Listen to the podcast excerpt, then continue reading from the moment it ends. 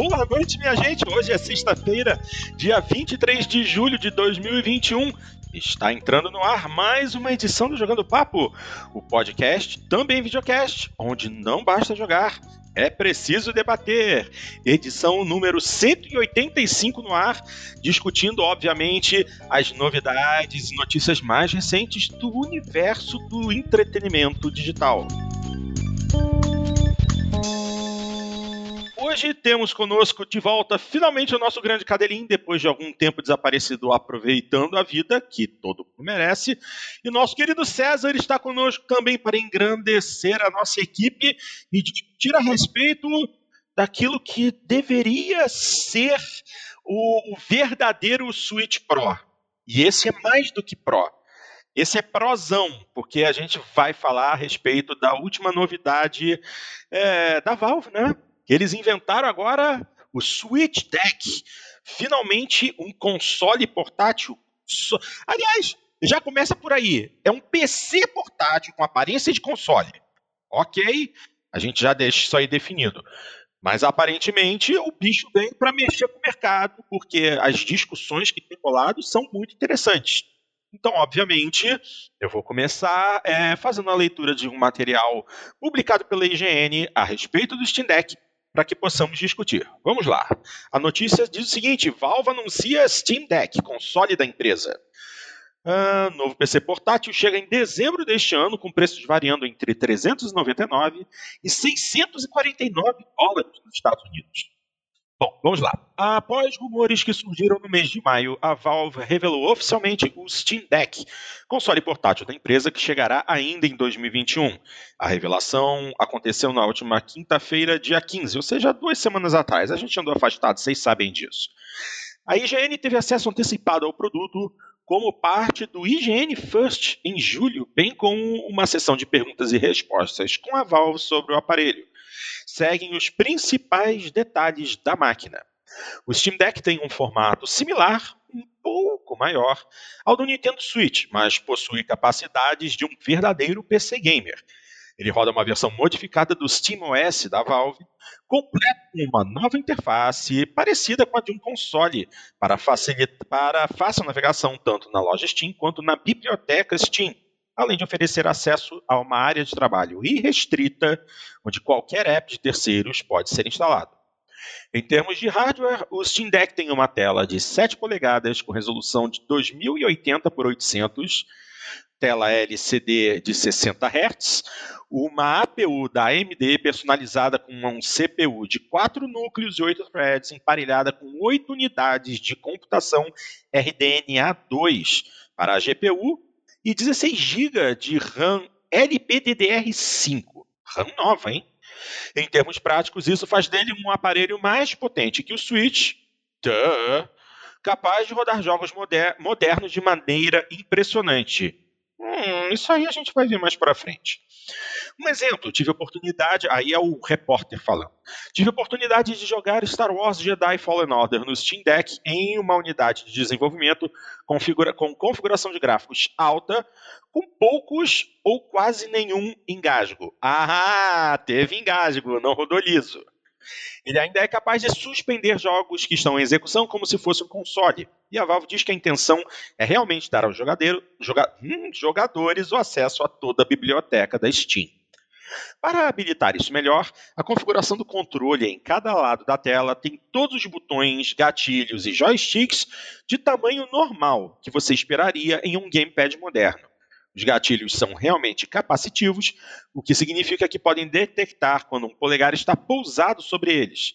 E, abaixo de cada um, há um pequeno trackpad que pode ser usado para entradas de mouse. Existem também quatro botões traseiros na parte de trás uh, do Steam Deck que podem ser mapeados da maneira que você achar necessário, e a tela é sensível ao toque com várias entradas. Ainda, o Steam Deck tem suporte Bluetooth para qualquer aparelho que você possa conectar em um PC normal, incluindo headphones.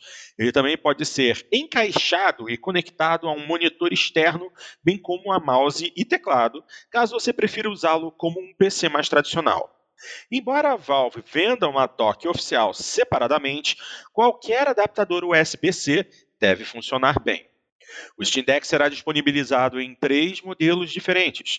No entanto, a grande diferença entre eles será o tamanho e a velocidade de armazenamento, com os recursos gráficos sendo praticamente idênticos. A versão básica custará 399 dólares, oferecendo 64 GB de armazenamento. Ainda há um modelo de 256 GB por 529 dólares e, por último, o de 512 GB por 649 dólares, este com um acabamento anti-ofuscante sobre a tela. Os dois últimos modelos também farão uso de unidades SSD NVMe mais rápidos. Todos os três permitirão que você instale e jogue em um cartão microSD para expandir ainda mais a capacidade de armazenamento. Ainda não há data de lançamento definida, sabendo-se apenas que ele chegará nas datas festivas de 2021. Isso é dezembro. Bom, essas são as informações mais básicas. O que, que a gente já consegue tirar de conclusão por aí? Que é um PC, na verdade, é um PC bem compacto, utiliza já uma APU AMD é, que a gente poderia dizer que utiliza as mesmas tecnologias que estão embutidas nos consoles da atual geração, né? Mas, assim, pelo que o repórter disse, ele jogou Jedi Fallen Order e viu engasgos, ou seja, a gente também não está lidando com um processador de altíssimo desempenho, nada que se aproxime do desempenho dos consoles mais recentes.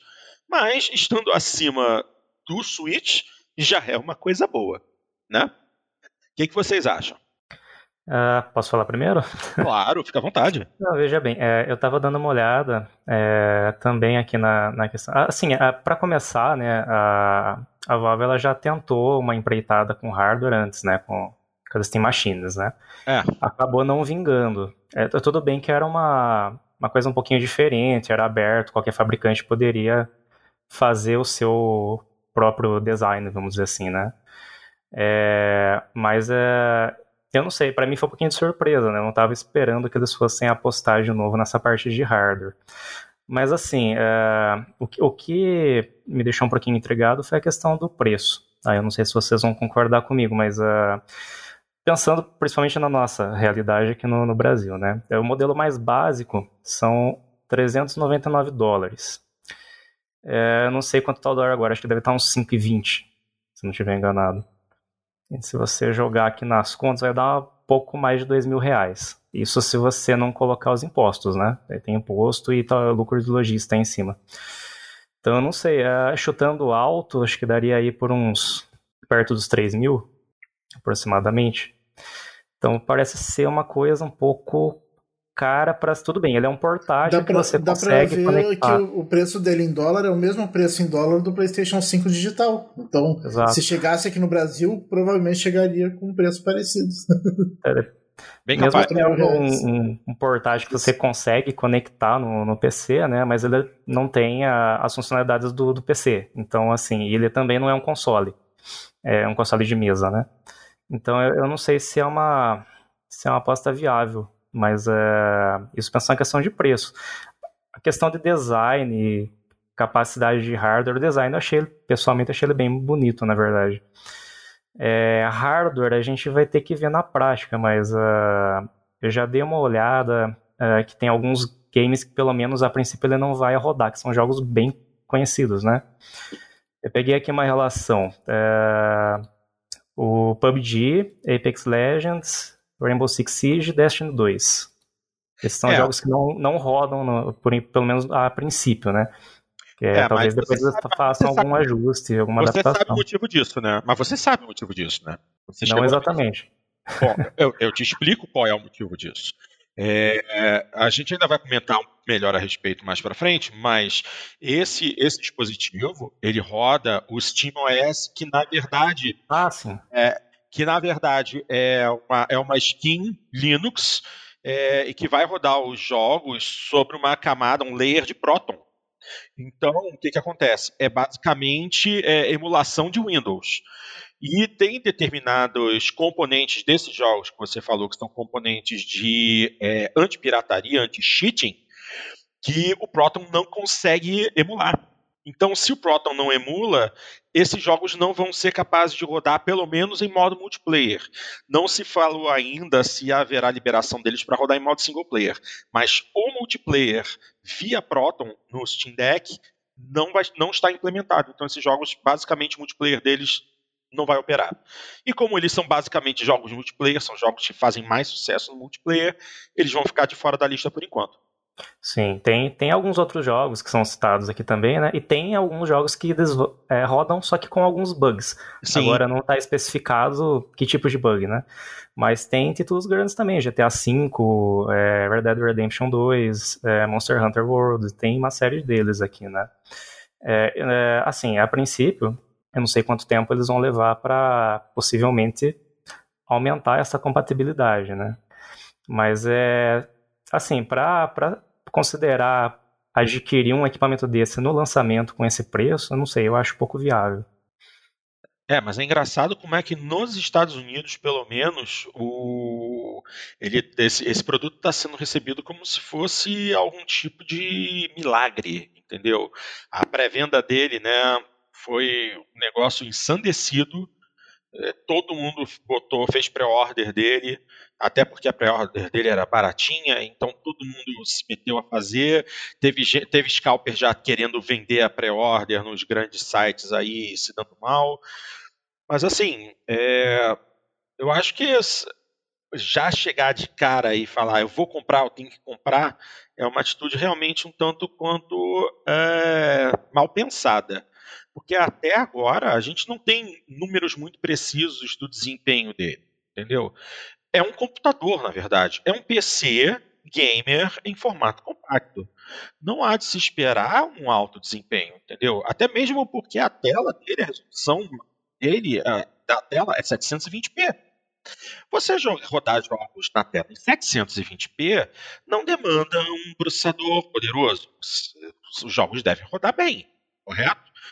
O problema é quando decidirem é, transformar ele num PC gamer mesmo, plugar tudo via USB-C e querer jogar numa tela de alta resolução. Aí vai, acho que não vai ser uma experiência tão ruim quanto o Switch, mas vai ser algo parecido, porque o processador vai penar um pouco. Como eu comentei, já é uma APU é, AMD baseada em, na, na arquitetura mais recente, mas ainda assim não é muito potente. Assim, fico preocupado, mas muita gente está ansiosa, muita gente tem muito interesse. Aí eu até pergunto pro, pro Cadeirinho, esse é o tipo do dispositivo certo para esse momento? Você acha? É, bom, primeiramente, boa noite, pessoal que está nos acompanhando agora. Bom dia, boa tarde, quem vai nos ouvir depois. É, é bom estar tá de volta, porque foram dois programas já fora e quase que eu não consegui vir aqui hoje, né? Eu estava em outro evento antes de vir aqui. É, essa é uma das vantagens da, do mundo virtual dessa pandemia, né? Porque se tivesse que vir presencialmente para os dois eventos, teria sido impossível. Agora aqui ficou fácil, né? Foi só desligar de, um, de uma plataforma e, e ligar na outra. É, bom, Porto, eu acho assim, primeiramente, a gente tem que ter em mente o contexto dentro do qual o Steam Deck foi lançado, uh, e eu acho que nesse ponto a Valve foi muito inteligente. Eu sou sempre muito Uh, uh, como eu, não vou dizer que é cínico, mas eu vou dizer assim, eu sou meio cético com relação a, a, a novos, a, a, novos consoles, a novas plataformas vindo para o mercado, porque realmente uh, é um mercado assim que, que é muito difícil. A, eu, eu acho que a gente pode falar aí que o, o Google pode contar suas histórias aí de como é difícil entrar, não é?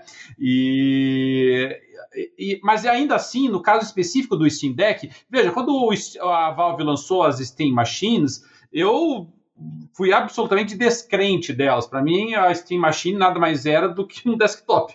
Era só mais um desktop no mercado, né? Mais uma, mais um gabinete é, pré-configurado para ti ali, como existem trocentos, aqui esse com o selo da Valve. Não, não via muita novidade. Agora, o Steam Deck ele surge num momento interessante, Porto, porque a, a, e essa questão do preço está muito relacionada a isso, porque nós vivemos numa época de preços inflacionados na, no mercado de informática. Não é uma coisa que atinge só o Brasil, ela é mundial. O mundo inteiro sofre com essa inflação, porque o mundo inteiro foi atingido pela pandemia, o mundo inteiro passou a trabalhar em casa, passou a fazer home office. O pessoal que passou a trabalhar em home office, naturalmente, ou, ou acabou investindo ou ganhando das empresas no qual trabalham PCs, ou investiram ou ganharam é, notebooks. E, e, naturalmente, isso elevou a quantidade de vendas de, desses dispositivos e isso fez com que o preço disparasse. Preço que já estava prejudicado pelo fato de que a própria produção, principalmente do, da matéria-prima oriunda da China, já vinha sido prejudicada pela pandemia. Então você tem um problema, por um lado, de fornecimento de matéria-prima, por outro, uma demanda. Eh, aspas, artificial, no sentido de que, assim, irreal, vamos dizer assim, né? Artificial seria um nome errado, mas irreal, porque não corresponde ao perfil do mercado que nós estávamos vendo, Uh, e, e, fica até difícil a gente saber como é que vai ficar esse perfil do mercado para o futuro. Agora, a realidade é que houve essa explosão de vendas, os preços das peças de PC, os preços dos notebooks dispararam. Né? Eu acho que todo mundo tem consciência, todo mundo que está e investindo no meio disso tudo hoje... ainda tem os mineradores de Bitcoin para atrapalhar ainda mais a... Bem lembrado. a, vida de todo mundo, né? bem lembrado. O pessoal pegando a, a GPUs novas lá para minerar Bitcoin, bem lembrado, Dart. Então, a gente, a, a gente, todo mundo sabe hoje, não tem porque a gente negar isso, né? Todo mundo sabe hoje que qualquer pessoa hoje que esteja investindo em peças para PC, qualquer pessoa que esteja comprando notebooks, está fazendo um mau negócio. Está pagando mais caro do que deveria. Porque, mas, não tem alternativa, porque a gente está precisando e paciência, né? Mas a, a, gente tem essa consciência, nós sabemos disso. O mercado está muito inflacionado.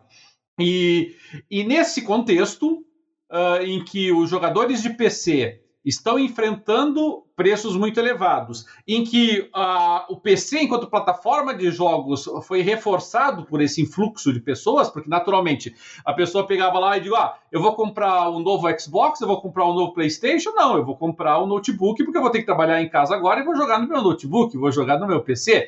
Então, é, esse pessoal do home office acabou também se somando à base instalada de jogadores de PC e, e, e muito caro viram que realmente as peças estão muito caras. E aí o Steam aparece e, e, e a Valve olha para o mercado e diz: ah, tudo bem, o mercado de, de consoles já está dominado pela Sony e pela, micro, e pela Microsoft. Mas a Nintendo pegou e, e, praticamente abandonou né, o mercado de console tradicional e viu que assim, olha, eu, eu dei muito certo com o Game Boy, eu dei muito certo com o DS é aqui que está o meu mercado. E aí a Nintendo pegou e lançou esse híbrido, né? Que a gente já falou várias vezes aqui no programa, que ele não é um console que serve também de portátil, ele é um portátil que também serve de console. E a Valve pegou e disse: é, é aqui que eu vou entrar. Né? A, a, Nintendo tem ali o seu, o seu público consumidor, com um perfil bem específico, voltado para os jogos exclusivos da Nintendo, dos jogos familiares da Nintendo. A Valve falou: ó, o mercado hardcore está aberto para portátil aqui, é aqui que eu vou entrar. E eu achei essa leitura ah, inteligente. Eu achei que essa leitura foi muito, muito bem feita pela, pela Valve. Eu acho que se fosse para entrar no mercado era aí mesmo. Claro que o pessoal vai dizer que ah, a Sony tentou peitar a Nintendo nisso e lá no PS Vita se deu mal. O que é verdade, até, até o Steam Deck ele lembra em alguns aspectos o PS Vita, mas, uh, mas, mas uh, é diferente, porque é um PC. Né? Nós não estamos falando aqui de um console, nós estamos falando de mais um produto da linha PlayStation, nós estamos falando de um PC portátil.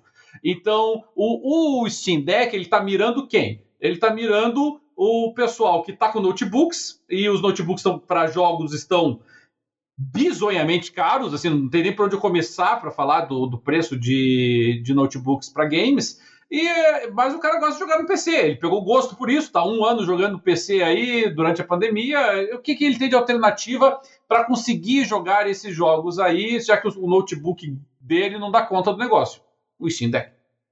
E por um preço que, tudo bem, se a gente pegar o, o, o preço ali pensar, ah, é 400 dólares, é, é, é caro? É caro. É, o, Dart falou assim: ah, ele vai chegar aqui no Brasil numa equivalência com o PlayStation 5. Eu acho que vai chegar mais caro ainda, Dart, porque a Sony ainda tem uma base de, distribuição, né, de, de vendas bem maior no Brasil do que o Steam. Na verdade, então, o Steam... nem vai ser lançado oficialmente no Brasil. É, vai chegar oficialmente com certeza não, né? Ele vai chegar por importador. É. Ele vai chegar, realmente, ele vai chegar é, muito caro, realmente. Então, então eu, eu acho que... Mas ainda assim, ainda assim, se você tentar montar é, um PC com essa equivalência, é, você realmente vai estar tá falando de um notebook muito mais caro do que isso, sabe? Você... Será? Será? Ah, com certeza. Olha só, não sabe, sabe por que, que eu digo que não sei, o Cadelin? Porque, pelo que eu, eu, estou fazendo a leitura aqui é, em questão de hardware, ele não é um equipamento altamente poderoso. Você tem que lembrar que, primeiro, é, na sua, mesmo na sua configuração mais cara, ele é um dispositivo com uma tela HD, é, a resolução correta da tela é 1280 por 800, é uma resolução bem inferior a um, a um monitor de computador, por exemplo. E, se e uh, pelo que eu estou lendo aqui, a potência total combinada da APU do, do Steam Deck, ou seja, o somatório CPU mais GPU, é de 2 teraflops. Não é um equipamento potente. Mas, mas, tudo bem, Porto, ele não é muito potente. Só que vamos pensar, vamos tentar montar um mas PC. Um, mas um notebook não muito potente está caro. mas, é, mas é que tá. Vamos tentar montar um notebook com as mesmas características do Steam Deck, tá? Você teria que ter. Vamos ficar na, Não vamos nem ir para Intel. Vamos, vamos, vamos, já que o processador ali é um AMD, vamos ficar na AMD. Você vai ter que ter um, um, um Ryzen 3, para começo de conversa. Sim. Tá? Que não sai por menos de mil reais. Okay. O processador para o desktop, não estou nem falando notebook. Processador do desktop. É, você vai ter que ter ou uma Radeon uh, uh, da série 5, da, da 560, ou você vai ter que ter uma.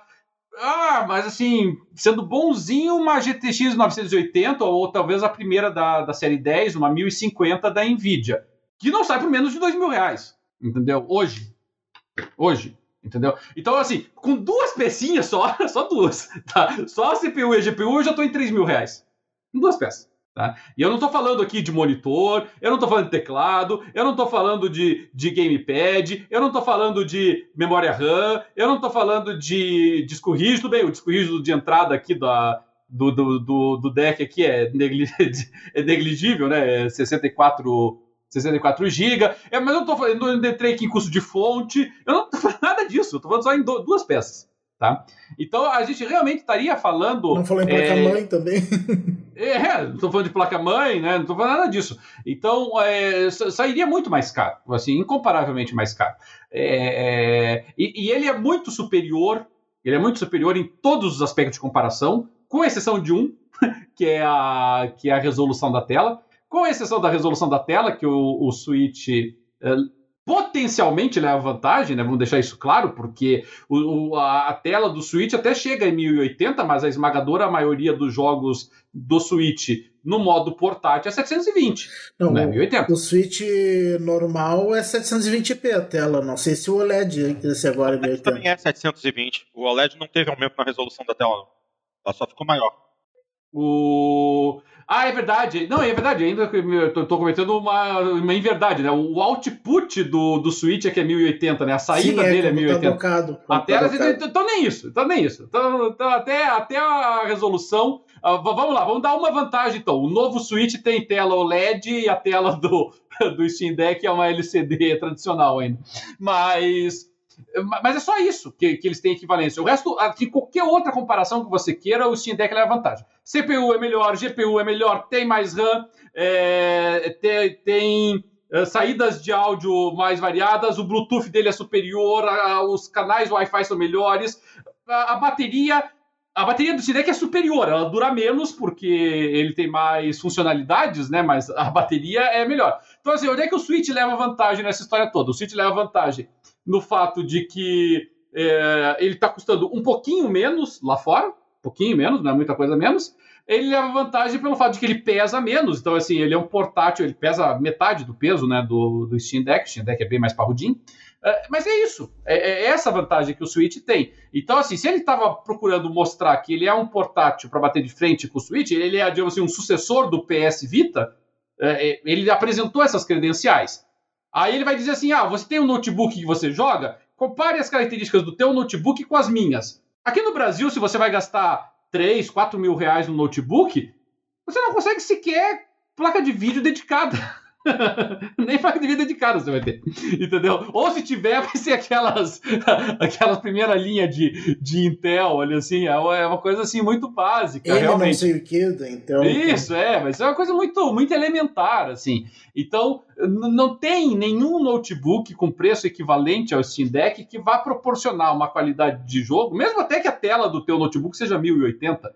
Pouco importa, você não vai conseguir rodar os jogos a 1080 com 30 FPS com, com, com o, o hardware de um notebook de 3, 4, 5 mil reais que seja, entendeu? Se você quer comer, ter um notebook com mínimas condições de rodar jogos hoje no Brasil, assim, você está falando de 7 mil reais, cara. Você está falando de 6, 7 mil reais. Aí começou a conversa. E eu não estou nem falando de oh, um Alienware, não. Eu estou falando uh, de, um, de um Acer Inspire ali com placa de vídeo dedicada. É, é isso que eu estou falando, sabe? Então, é, eu acho que nesse aspecto foi inteligente, Porto. E, e eu acho o preço dele, o preço do, do, da versão básica de, de 64 GB, quer dizer que você vai ter que comprar, obviamente, um SSD, é, um, um, um, HD externo, desculpa. É, eu achei o preço bom. Eu, por outro lado, eu achei Na o verdade, preço. não vai poder plugar HD externo, não.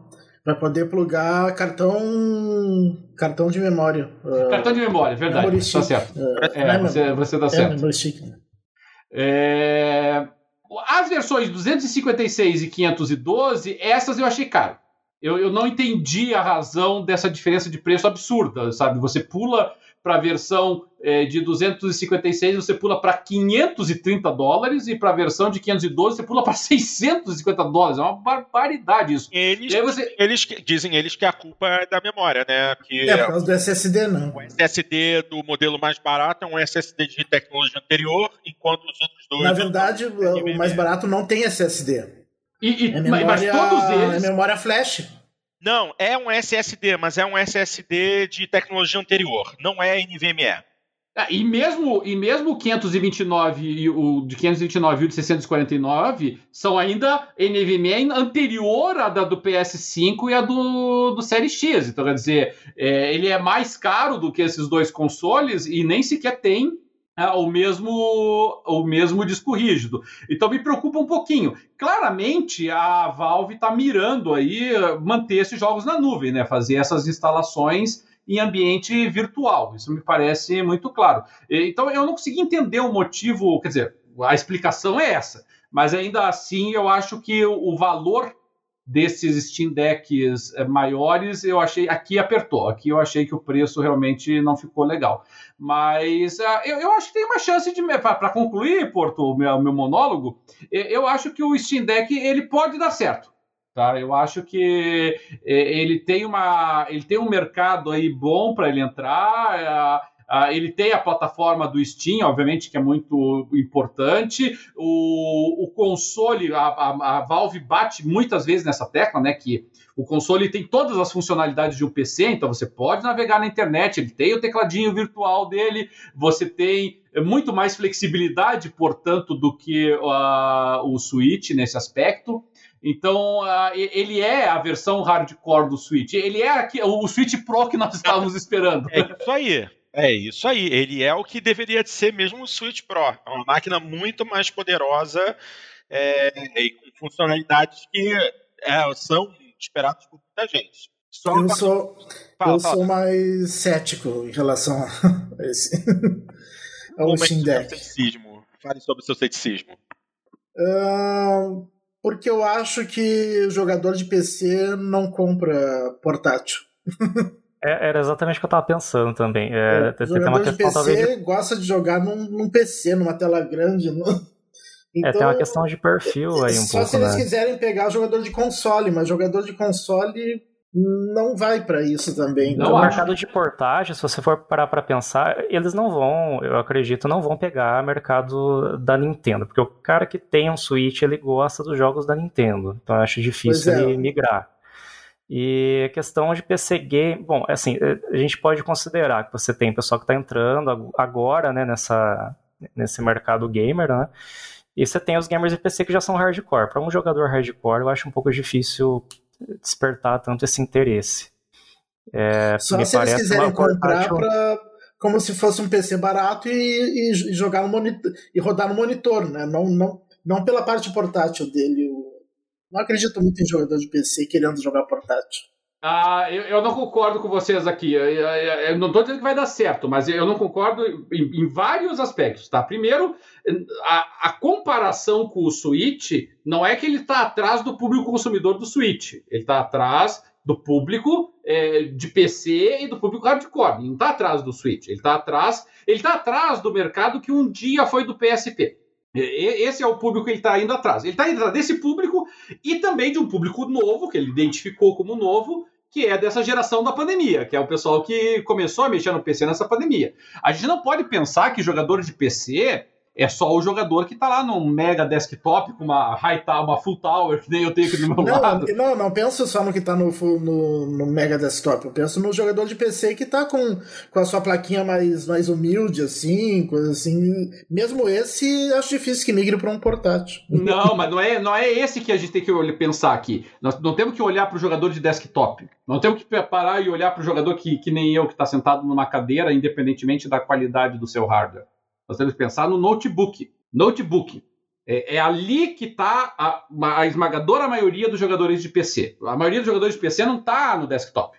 A maioria dos jogadores de PC está no notebook. E, já era a maioria. Mesmo. Já era a maioria antes, e com a pandemia, assim, dominou o mercado. Assim, sabe? O pessoal joga no notebook. Então, é um pessoal que não está muito preocupado com o tamanho de tela. É, assim, tudo bem, nós temos excelentes notebooks aí com telas de 22, 24, 25 polegadas, mas a maioria ainda é ali 14 polegadas, 15 polegadas, é isso aí. Entendeu? E, e, e esse pessoal leva o notebook para jogar. Só que o notebook deles geralmente é um notebook fraco, é um notebook que é para trabalho, não é para jogar. E ele pode ressentir a falta do de ter um portátil para isso.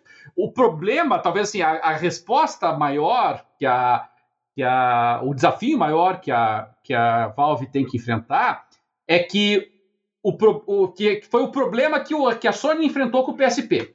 O que matou o PSP Vita, o que matou o PS Vita, desculpa, o que matou o PS Vita não foi o, o, o DS 3D, não foi o, o, Nintendo Switch. O que matou o PS Vita foram os celulares. O que matou o PS Vita foram os tablets. É, é, esse, esse público que o PS Vita queria, ele olhou para os celulares lá, para os iPhones, para os Galaxy e tudo mais, e disse: eles dão conta do recado, meu amigo, não preciso ter uma outra coisinha para levar comigo. É, aqui o PS, a Sony teve um problema, e a Sony não conseguiu enfrentar a concorrência dos celulares. Mas eu acho que a, o Steam Deck pode conseguir porque os celulares eles, eles não emulam as funcionalidades do PC. Os celulares navegam na internet. Isso o celular faz bem. Mas todas as outras funcionalidades do PC ele não faz bem. E o Steam Deck promete fazer. O Steam Deck está dizendo ali o seguinte, meu amigo, você conectou aqui USB aos teus periféricos, ele virou um PC, meu amigo. Você faz o que você quiser com ele, diferente do que um, um celular pode fazer. É, será que pode instalar o Windows também, né? Pode instalar o Windows, inclusive. É, se ele vai conseguir vender essa ideia, né, se o consumidor vai entender essa complexidade, porque é complexo isso, são outros 500. Né, mas que a tentativa deles de contornarem o grande vilão do PS Vita, que foram os celulares, que foram os tablets, aí me parece meio evidente. É, e, e, desculpa, eu acabei tomando a palavra de novo. É, eu, eu concluiria, Porto, só dizendo o seguinte: dependendo do preço do, do Steam Deck, hum, é, eu talvez desse uma chance para ele, sabe? Eu, eu não descartaria. Tô olhando bem pra tua cara. Hum. Bom, é, é, deixa, eu, deixa, eu, não, eu não daria. É, também não. Deixa eu trazer uma informação não interessante não aqui. É, tá, deixa eu trazer uma informação. realmente sobrando mesmo. Ah, mas aí tinha que estar tá sobrando mesmo. É um dinheiro que não tem Sim. fundo nenhum. Entendeu? É, que, que, eu, que eu não pretendesse comprar mais nada, se eu tivesse comprado tudo que eu queria comprar na vida. É, é, exatamente. Cadelinho, deixa eu te falar uma coisa. É, eu estava falando, a gente estava comentando a respeito do menor preço do, da versão mais barata, porque é, tem menos memória, não é só menos memória, não. Realmente, a memória utilizada no Steam Deck mais barato não é nem SSD. Eu também cometi um engano, não é SSD. É, deixa eu agradecer aqui ao Lima Charlie é, no nosso chat. Ele falou que a memória utilizada é a tal da eMMC, Embedded Multimedia Card, ou seja, é um cartão multimídia embutido. É como se a memória do dispositivo fosse realmente uma memória flash, como num cartão micro SD. É, olha só, a informação que tenho aqui, a explicação que tenho aqui é a seguinte: a sigla é MMC, se refere ao termo Embedded Multimedia Card, assim como o SSD, ele é um tipo de armazenamento sólido com tecnologia flash para armazenar seus dados em células de energia, fazendo com que a transferência seja mais rápida. O recurso, no entanto, possui componentes inferiores e não conta com os mesmos controladores de um SSD, por isso acaba sendo inferior. Assim como o nome sugere, é um tipo de armazenamento já acoplado em dispositivos como celulares, tablets e agora notebooks. É uma alternativa que fabricantes estão encontrando para oferecer um computador portátil com desempenho mais rápido comparado a modelos com HDs, mas que ainda são inferiores a modelos com SSD e, consequentemente, mais baratos. Hum, é, um eMMC mais moderno, é, versão 5.1, consegue é, uma velocidade de leitura de 400 MB por segundo, o que já é bem semelhante a um SSD mais comum. Só que o SSD, os drives SSD utilizam controladores mais avançados e eficientes, garantindo uma velocidade bem superior de leitura. Bom, então está explicado por que, que o modelo mais barato é tão mais barato. É uma memória bem inferior e que equivale em questão de desempenho a um cartão micro SD, por exemplo, em velocidade de leitura. Então, Uh, é aquilo, né? Se você for parar também para pensar, eu não sei, ainda não está explicado como é que vai ser a questão de expansão de memória para os Steam Decks mais poderosos. Talvez em algum lugar lá da carroceria haja um espaço para você colocar um SSD é, NVMe. Mas. Porque eu sei que qualquer deles pode, pode colocar cartão SD. Sim, exatamente. Todos eles têm, vão ter um slotzinho lá para você colocar um cartão micro SD. Agora, eu acho que faz falta realmente uma memória até mais rápida para carregar melhor os jogos. Se bem que qualquer coisa vai ser melhor que um, que um drive físico, né, que um HD. Mesmo um eMMC vai garantir um desempenho superior a uma porcaria de um HD velho, né? Então, nesse ponto não podemos reclamar muito. Bom, outra coisa que eu comentei ainda há pouco, inclusive eu estava lendo aqui um material sobre primeiras impressões que a IGN escreveu a respeito do Steam Deck, e eles comentam que a potência total combinada é, do dispositivo é de cerca de 2 teraflops. Se a gente for fazer uma comparação mais ou menos de desempenho entre os dispositivos portáteis, pelo que eu pude pesquisar aqui, o desempenho do Switch é de exatamente um teraflop. O processadorzinho dele, o Tegra lá dele, com a unidade de processamento de vídeo dele. Tinha até que fosse menos. é, é. Mas assim, aí você vê, é um desempenho até um pouco inferior ao do Xbox One e PlayStation 4, que ambos estão um pouquinho acima de um teraflop. Mas é, sim. É, é, por isso, é por isso que eu fiz a comparação com a GTX 1050, Porto, porque a 1050 é, é um pouquinho menos de 2 teraflops, é 1.8, mas é por aí, entendeu? É, é isso aí. Hum, bom, a, o texto, inclusive, a, a respeito desse hands-on, fala assim: no papel, 2 teraflops colocam o Steam Deck na mesma arena de Xbox One e PlayStation 4. Na prática, no, no entanto, é realmente mais impressionante do que isso. Uma vez que tem como alvo uma resolução 720p, mais do que suficiente para sua tela de 7 polegadas, ele é capaz de rodar jogos de PC atuais em configurações de médio a alto, com taxas de quadro suaves. Aí o repórter diz assim: entretanto. É, e ele também já é RN, RDNA 2, né? 2, exatamente. Aí o repórter diz: enquanto eu não fui capaz de executar testes de benchmark durante meu tempo prático, joguei Death Stranding, Doom Eternal, Control e vários outros, todos com ótima aparência e rodando sem problemas. E isso, isso, Porto, também é importante a gente destacar. A gente, a gente, lembra que a gente fez um programa inteiro falando sobre televisores e monitores e tudo mais, né? Naquela ocasião a gente explicou isso. A questão toda é, é densidade de pixels. É isso aí. Tá? Você tem uma tela de 7 polegadas com 720 pixels. É, o mercado de, de, celulares, por exemplo, ele é tão concorrido, ele é tão competitivo que o pessoal até tenta lá te dizer, não, veja bem, a tela da concorrência é 720, a minha é 1080. assim, a densidade de 1080 assim, é tão grande, a de 720 também é tão grande, que a diferença é mínima. A gente começa a sentir essa diferença de resolução, porque assim, 720p numa tela de 27 polegadas, ele começa a ficar um pouquinho mais estourado os pixels do que aquilo que nós estamos acostumados hoje em dia, né? Se você coloca numa tela de televisão de 40 polegadas, é escancarado. Agora, numa telinha de 7 polegadas, a densidade é imensa. Então, 720 dá conta do recado. A, Valve sabe disso, a Nintendo sabe disso. A Nintendo sabia que não precisava botar mais de 720. É, ia ser um gasto desnecessário, entendeu? E a, a, a, a Valve pensou mesmo. Ela sabe que não precisa mais do que isso. É, é isso aí. Eles, assim, pelo que dá para entender, eles decidiram criar um dispositivo o mais otimizado possível para jogatina é, fora de casa, entendeu? Jogatina mobile mesmo. É você poder jogar jogos relativamente recentes ou jogos mais recentes com um visual aceitável. Eles não estão garantindo o melhor visual possível, mas um visual aceitável para a tela que está sendo oferecida no dispositivo. Mas aí você para e pensa, vou conectar ele numa tela maior, eu vou ter um espaço maior, mais pixels para preencher.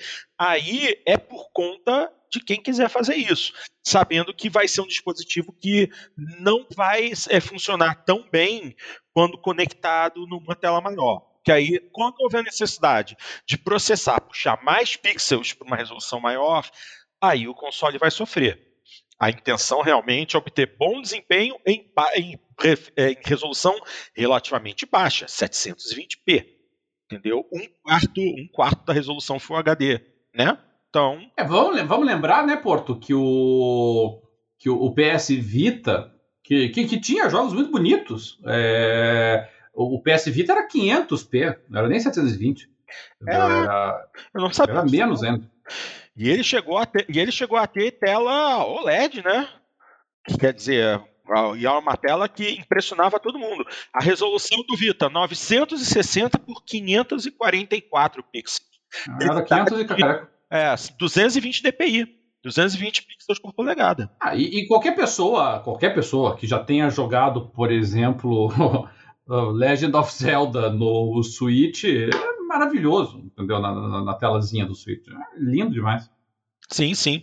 Então, mas aí é aquilo. É quem sai da tela menor do Switch vai para a tela maior, vai se impressionar com a reprodução de cores, contraste e tal, mas quem tem um olho de águia pode, se, pode sentir que a, a imagem não é tão é, limpa, por assim se dizer.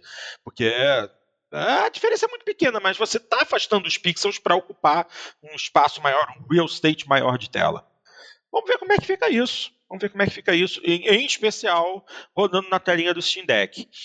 Então, é, para a gente dar continuidade, deixa eu dar uma lida aqui em, é, em, uma sequência de perguntas e respostas que foi feita pelo repórter, pelo Ryan McCaffrey da IGN, com o representante da Valve, que é o Pierre-Loup Griffet, nome francês.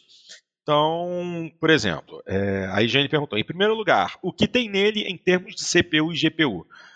É, um, é uma APU AMD com uma CPU Zen 2, 8 threads e 8 unidades computacionais é, na, na, GPU R, com tecnologia RDNA 2. Todas são arquiteturas recentes.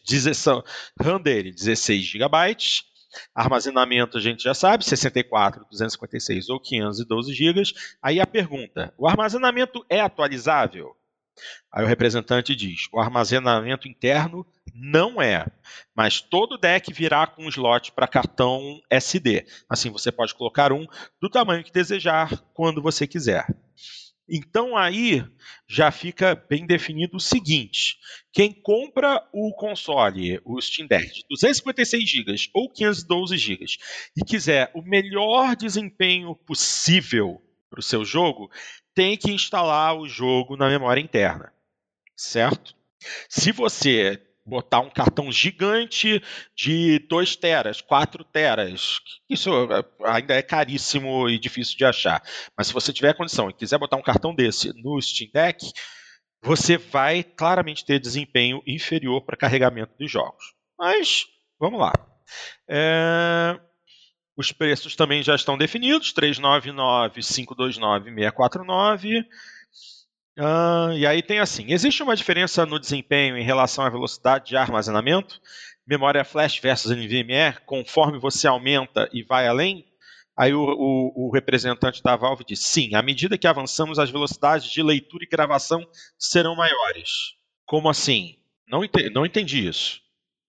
Existe uma diferença no desempenho em relação à velocidade de armazenamento, memória flash versus NVMe, conforme você aumenta?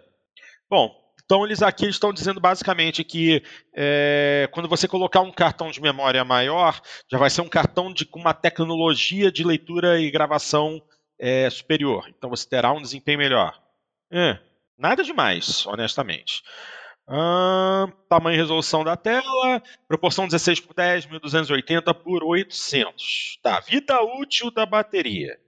Esse é um grande problema em qualquer dispositivo portátil. Aí o representante da Valve diz: há uma grande variedade de experiências.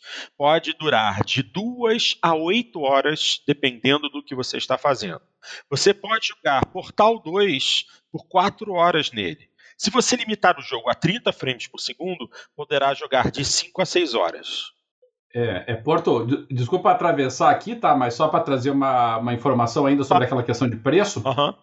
É, a, a IGN Índia fez uma, uma comparação de um PC é, com a versão mais básica do Steam Deck, a de 399 dólares, lá, lá pelos preços da Índia, né?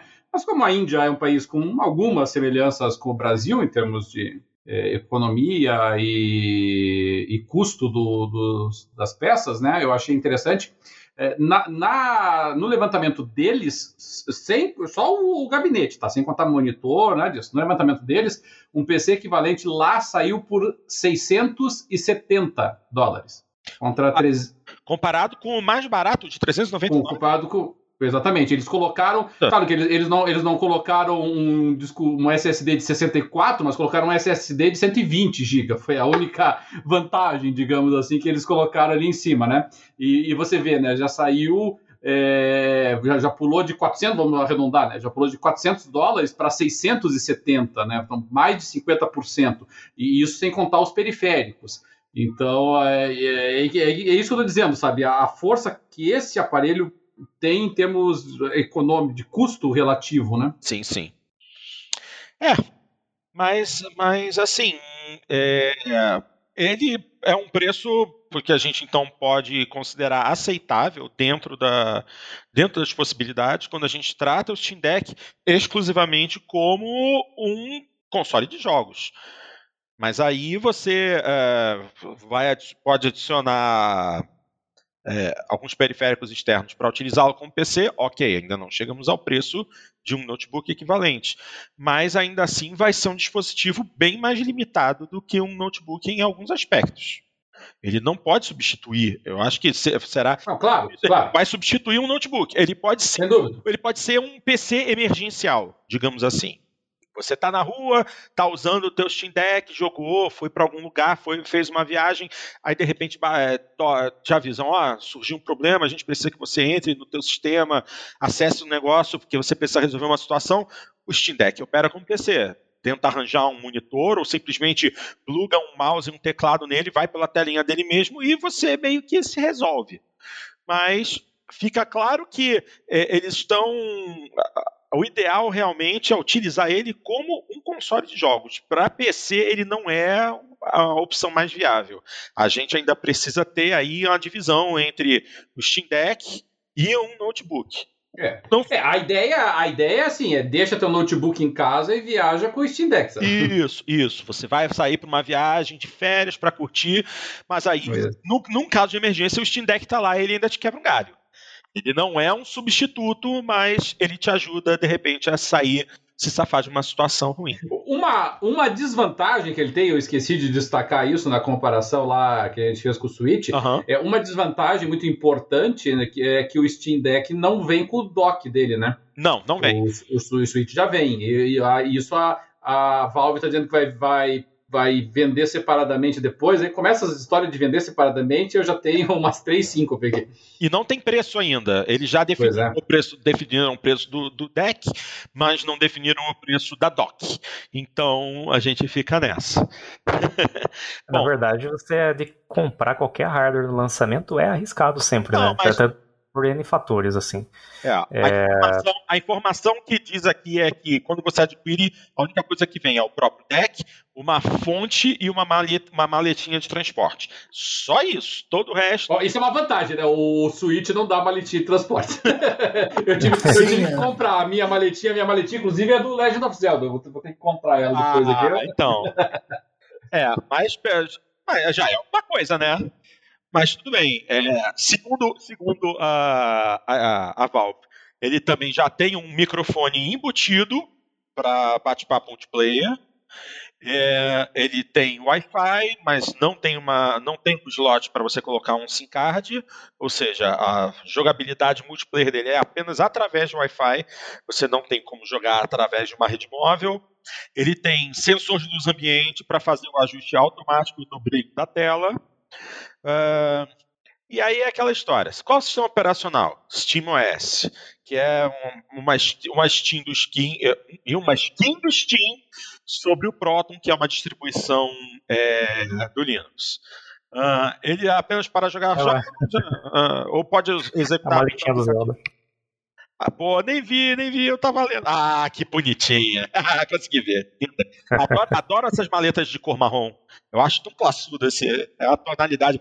Carro com interior é de chocolate, marrom. Não pede mais tonalidade mais escura, como, por exemplo, foi oferecido aqui no Brasil no Nissan Kicks. Pô, eu acho o interior do Nissan Kicks no tom de marrom muito lindo. Bom, aí perguntam sobre a Docking Station. Sim, estamos produzindo uma dock, será vendida separadamente. Não, te, não temos preço. Aí a pergunta: vai estar disponível no lançamento? Ainda não temos essa informação. Olha que beleza. não, eu, eu, achei, eu achei ótimo que quando ele pergunta lá, ah, o que, que vem na caixa? Bom, vem o aparelho e o cabo de energia. e a gente ainda, levando em consideração o que algumas empresas fizeram com celulares, ainda temos que agradecer que mandaram o cabo de energia. Não, mas olha só que interessante. O tal do Lawrence Yang, que é da Valve, disse assim: qualquer dock USB-C que você possa comprar numa prateleira de loja vai funcionar com ele e terá USB, conexão Ethernet e HDMI. Todas as coisas que você espera de um dock. Ou hum. seja, se você, você vai comprar a dock oficial da Valve, é só para dizer que você tem a dock oficial da Valve, a partir do momento que qualquer outra dock USB-C vai funcionar da mesma maneira. É, é diferente do Switch, que a dock é proprietária, naturalmente. Mas existe dock genérica sempre vendeu? Eu nunca vi isso. Tem, claro. Com, com docks com conexão, com entradas USB, com entradas Ethernet, que nem ele mencionou, sim. É. Aí vem, aí, aí continuando, a pergunta, a pergunta aqui da Higiene. Você pode ajustar as configurações gráficas dentro dele ou ele está bloqueado em um perfil de configurações específico com base na potência da máquina? Boa pergunta. E a resposta? Todas as opções normais que você obteria em jogos de PC são acessíveis. Dito isso, a maioria dos jogos começa com configurações gráficas bem balanceadas que funcionam bem fora da caixa.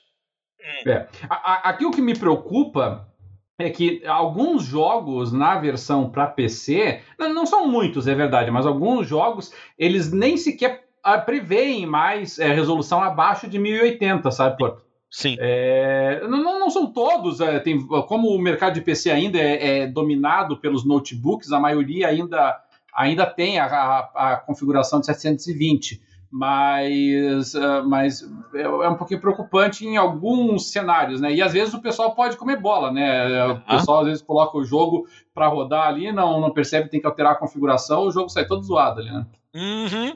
É isso aí. Aí também pergunta, olha, olha que interessante, posso entrar na minha conta da Epic Games Store? Você foi só para provocar, né? Óbvio. Mas aí o representante disse, novamente, você pode realmente fazer qualquer coisa que esperaria, esperaria de um PC, aí, entre aspas, baseado em Linux, seja capaz de fazer. Portanto, a resposta para isso é sim. Eu, eu se fosse o, o, representante da Valve, teria dito sim, você pode baixar o teu jogo gratuito e abrir o Steam depois. A pergunta: e suporte para mods?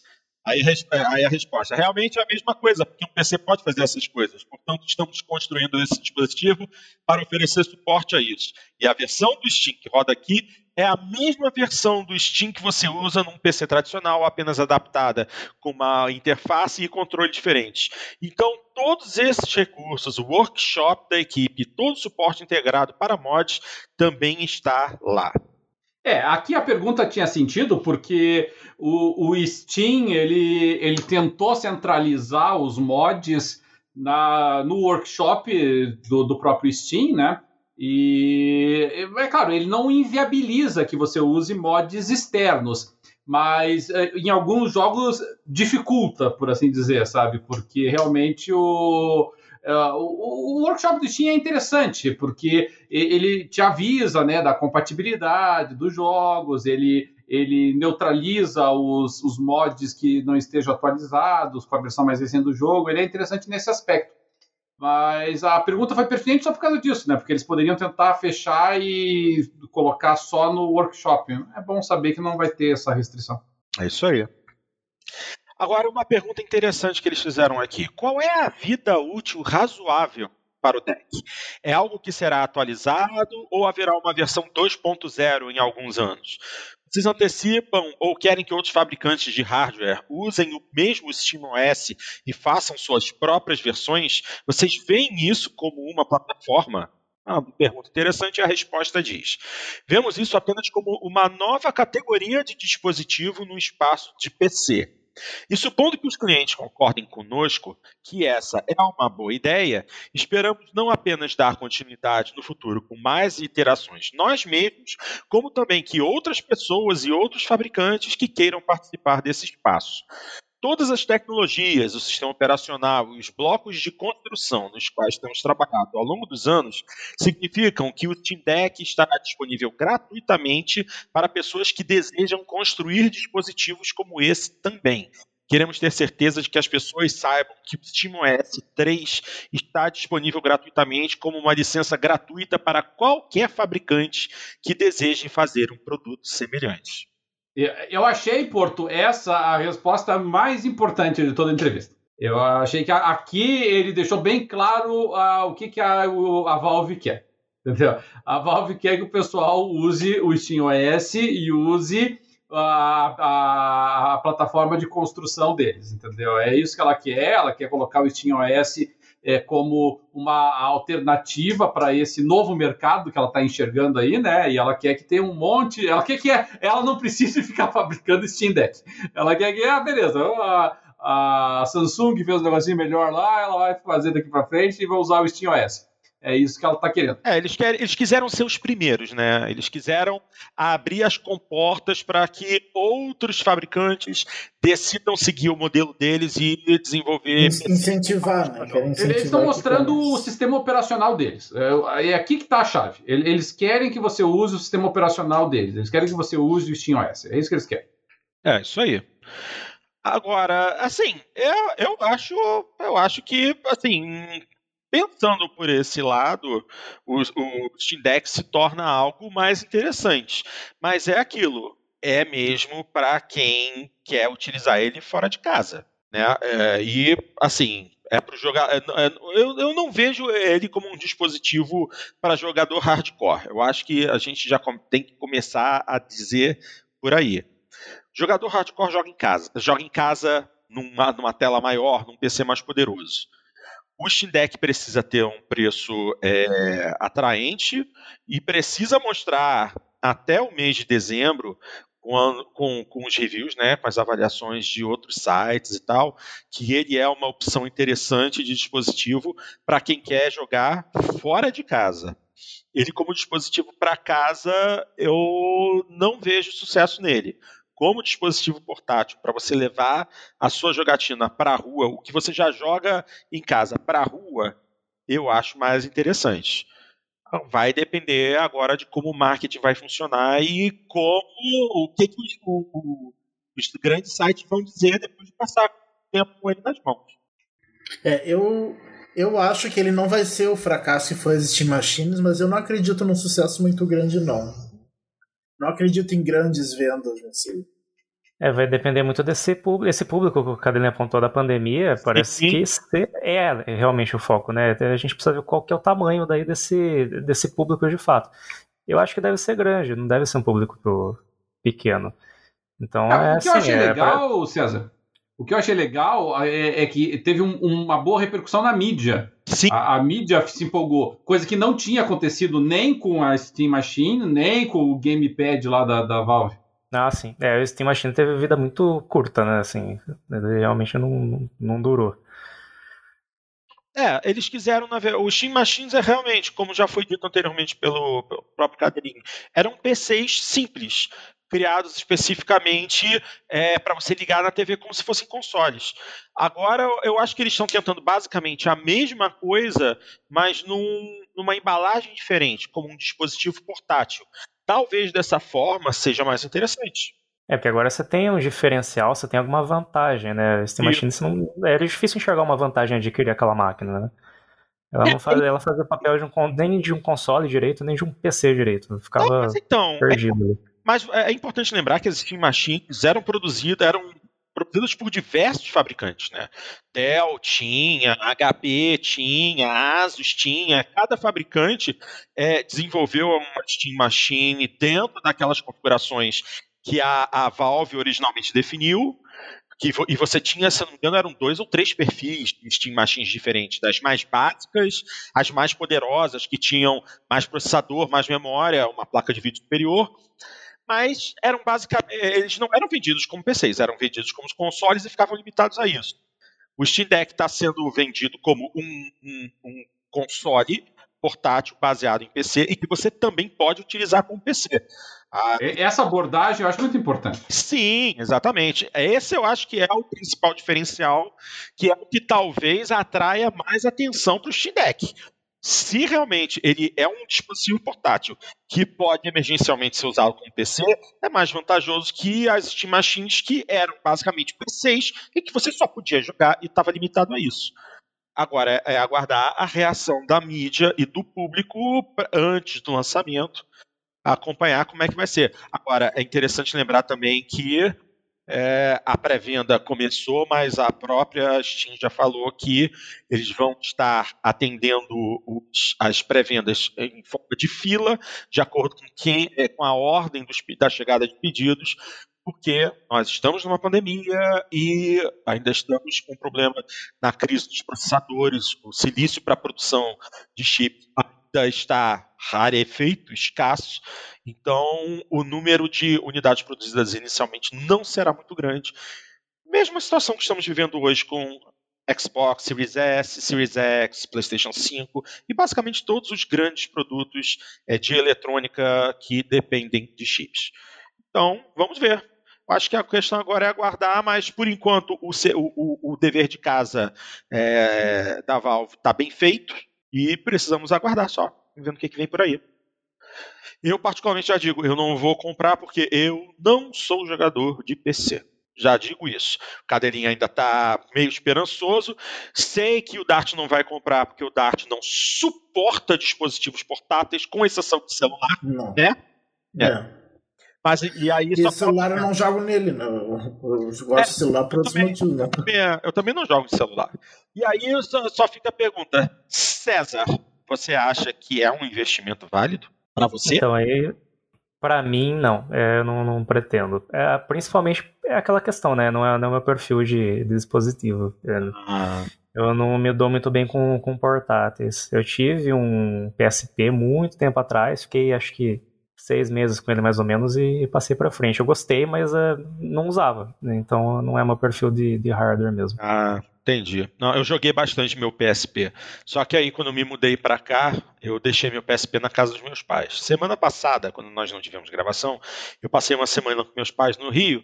Aí eu me lembrei de uma reportagem que rolou há muito tempo dizendo: se você possui um PSP 1000 ou PSP 2000, observe o estado da sua bateria. Eu fui fazer isso. Só sei que quando eu abri o meu armário de games, que eu peguei a case do meu PSP, um case estava mais alto que o outro.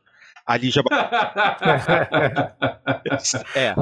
Eu, eu, eu, quando vi aquilo, já me bateu um desespero. Quando eu abri a case que eu vi, a tampa da bateria já estava solta e a bateria do meu PSP estava tão inchada, mas estava tão inchada que eu pensei que aquela porcaria fosse explodir na minha mão. Eu nunca tinha visto uma bateria tão inchada na minha vida.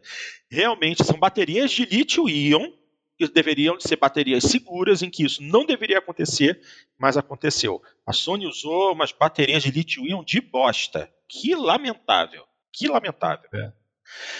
Mas, mas dito isso, eu, eu, ainda sou até hoje um defensor do PSP. Eu achei o PSP uma, uma máquina muito interessante. O PS Vita, ao contrário, eu sempre fui muito crítico. Eu, eu sempre achei que o PS Vita não nunca mostrou a que veio. É. Mas uh, hoje ainda tem muita gente apaixonada pelo Vita, que gosta do hardware dele. Eu joguei muito PSP, eu comprei meu PSP usado do meu amigo Calandar. Fábio, se você estiver vendo isso, abraço para você.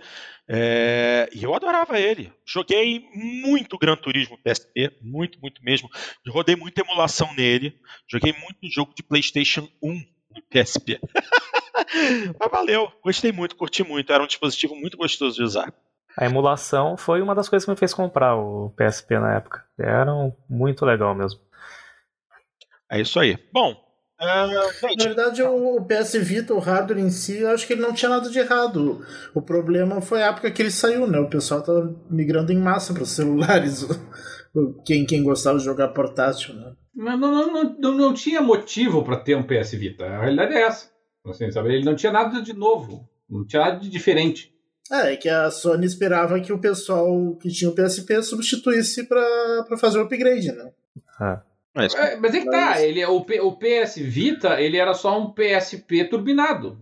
Assim, ele era, ele é. era a passagem do PS2 pro PS3 no portátil. Só né? que. É, é isso que eles esperavam, né? Que as pessoas migrassem, como migraram com, do PS2 para o PS3, migraram. Compare isso, por exemplo, com a evolução, ou pelo menos com a mudança de proposta do Nintendo DS para o Nintendo 3DS. O Nintendo 3DS, ele mostrou que veio. Ele disse: ó, é diferente, a jogabilidade é diferente, a, a, a proposta é diferenciada, e, e, não vamos nem entrar no, no Switch, né? O, a, a revolução que ele causou. Uh, o PS Vita, não, um PSP atualizado.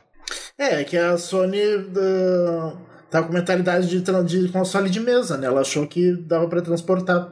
Precis, precisamente. É. Precisamente. Vamos, ó, vamos, e vamos lembrar também que o PS Vita não era um dispositivo fraquinho, não. Ele era bem mais poderoso que o PSP. Eu já tenho uma corrida aqui na Wikipedia para ler a respeito de processador e tal. Pô, e o Vita já é um processador ARM Cortex A9 quad-core e a GPU dele é uma GPU é, PowerVR quad-core também. Então, ele tecnicamente é uma máquina bastante poderosa. Até para a época, né, que ele foi lançado originalmente em 2011 no Japão, era um portátil muito poderoso para a época. Só que daí o pessoal ia comprar e pegava ou um celular ou um 3DS. Aí, aí a Sony pegou e jogou a toalha e disse: Ah, não tem mais espaço para portáteis nesse mundo de celulares. A Nintendo foi lá e lançou o Switch. É, é isso aí. E para e você ver, para um dispositivo portátil daquela época, pô, 512 MB de RAM e 1 GB de memória interna. Para 2011, esses são números muito bons entendeu? Era um dispositivo bem forte para a época. É, e a Sony, ele, é, ele, era, ele era intermediário entre o PS2 e o PS3. Né? Sim. Mas é, é, essa é uma das razões pelas quais eu acho que o Steam Deck pode dar certo, Porto. Porque o, o, o Steam Deck ele não é só um portátil com capacidades equivalentes a um Xbox One ou, ou ao PS4 ele é um, um portátil com funcionalidades de PC. É, isso é uma proposta diferenciada. E isso é tentar ser diferente. Pode não dar certo, mas ele está tentando ser diferente, como a Nintendo foi diferente no Switch e mostrou que, a, que faltou criatividade para a Sony, né, que resolveu abandonar os portáteis e abandonar o PS Vita, quando achando que não tinha futuro para o portátil, e a, Nintendo foi lá e, e vai ser até o final o console mais vendido dessa geração. É isso aí. Bom, minha gente, é... tem ainda aqui é, mais um tópico a respeito do Steam Deck, que é justamente vindo de uma entrevista dada pelo Gabe Newell, né, presidente da, da Valve, dizendo que definir o preço do Steam Deck foi difícil, mas decisivo. Hum, bom, a informação, o que temos aqui dito pelo Gabe Newell é o seguinte: eu queria jogar no Steam Deck e falar: olha, funciona, é rápido, é tudo. Então o preço veio em segundo lugar e foi difícil. Mas era claramente um aspecto decisivo. Mas o principal era o desempenho e a experiência, que eram as maiores e fundamentais limitações que impulsionaram o seu desenvolvimento. Aí a tal da Shreya Liu, que é diretora de hardware da Valve, disse também: Nós sabíamos que a faixa de preço seria muito importante, então, desde o início, mantivemos isso em mente e trabalhamos muito, muito duro para alcançar um valor coerente. Hum, coerente. Ai, ai. De acordo com o designer John Ikeda, o time de desenvolvimento também levou em consideração o ajuste e a qualidade de acabamento, tendo em mente que deveria trazer uma sensação e aparência de dispositivo topo de linha. Bom, isso é um bom sinal. Aparentemente vai ser um dispositivo que nas nossas mãos vai passar uma sensação de produto de bom acabamento e bem construído. Aí... É, isso, isso me, me aparentou realmente. É. Difícil dizer sem pegar, né? Mas me aparentou. Sim, sim. Inclusive o próprio Ikeda disse assim: nós não íamos sacrificar esses aspectos, então equilibramos isso em uma atmosfera com cadeia de suprimentos e resistência de fabricação, pois era algo que sabíamos desde o início que não queríamos deixar de fora. Então precisávamos encontrar um caminho. É, Aí o próprio Newell disse depois: Ninguém nunca disse, ó, oh, fizemos grande sucesso, claramente há uma grande demanda por um Steam Deck, mas nossas margens são muito pequenas, sabe? E muitas pessoas super, super, superestimaram as coisas e negaram a oportunidade. E meio que convenceram as pessoas de que é uma categoria desinteressante desde o início. Então, definitivamente, nossa visão é fazer dessa forma a longo prazo. E há muitas possibilidades.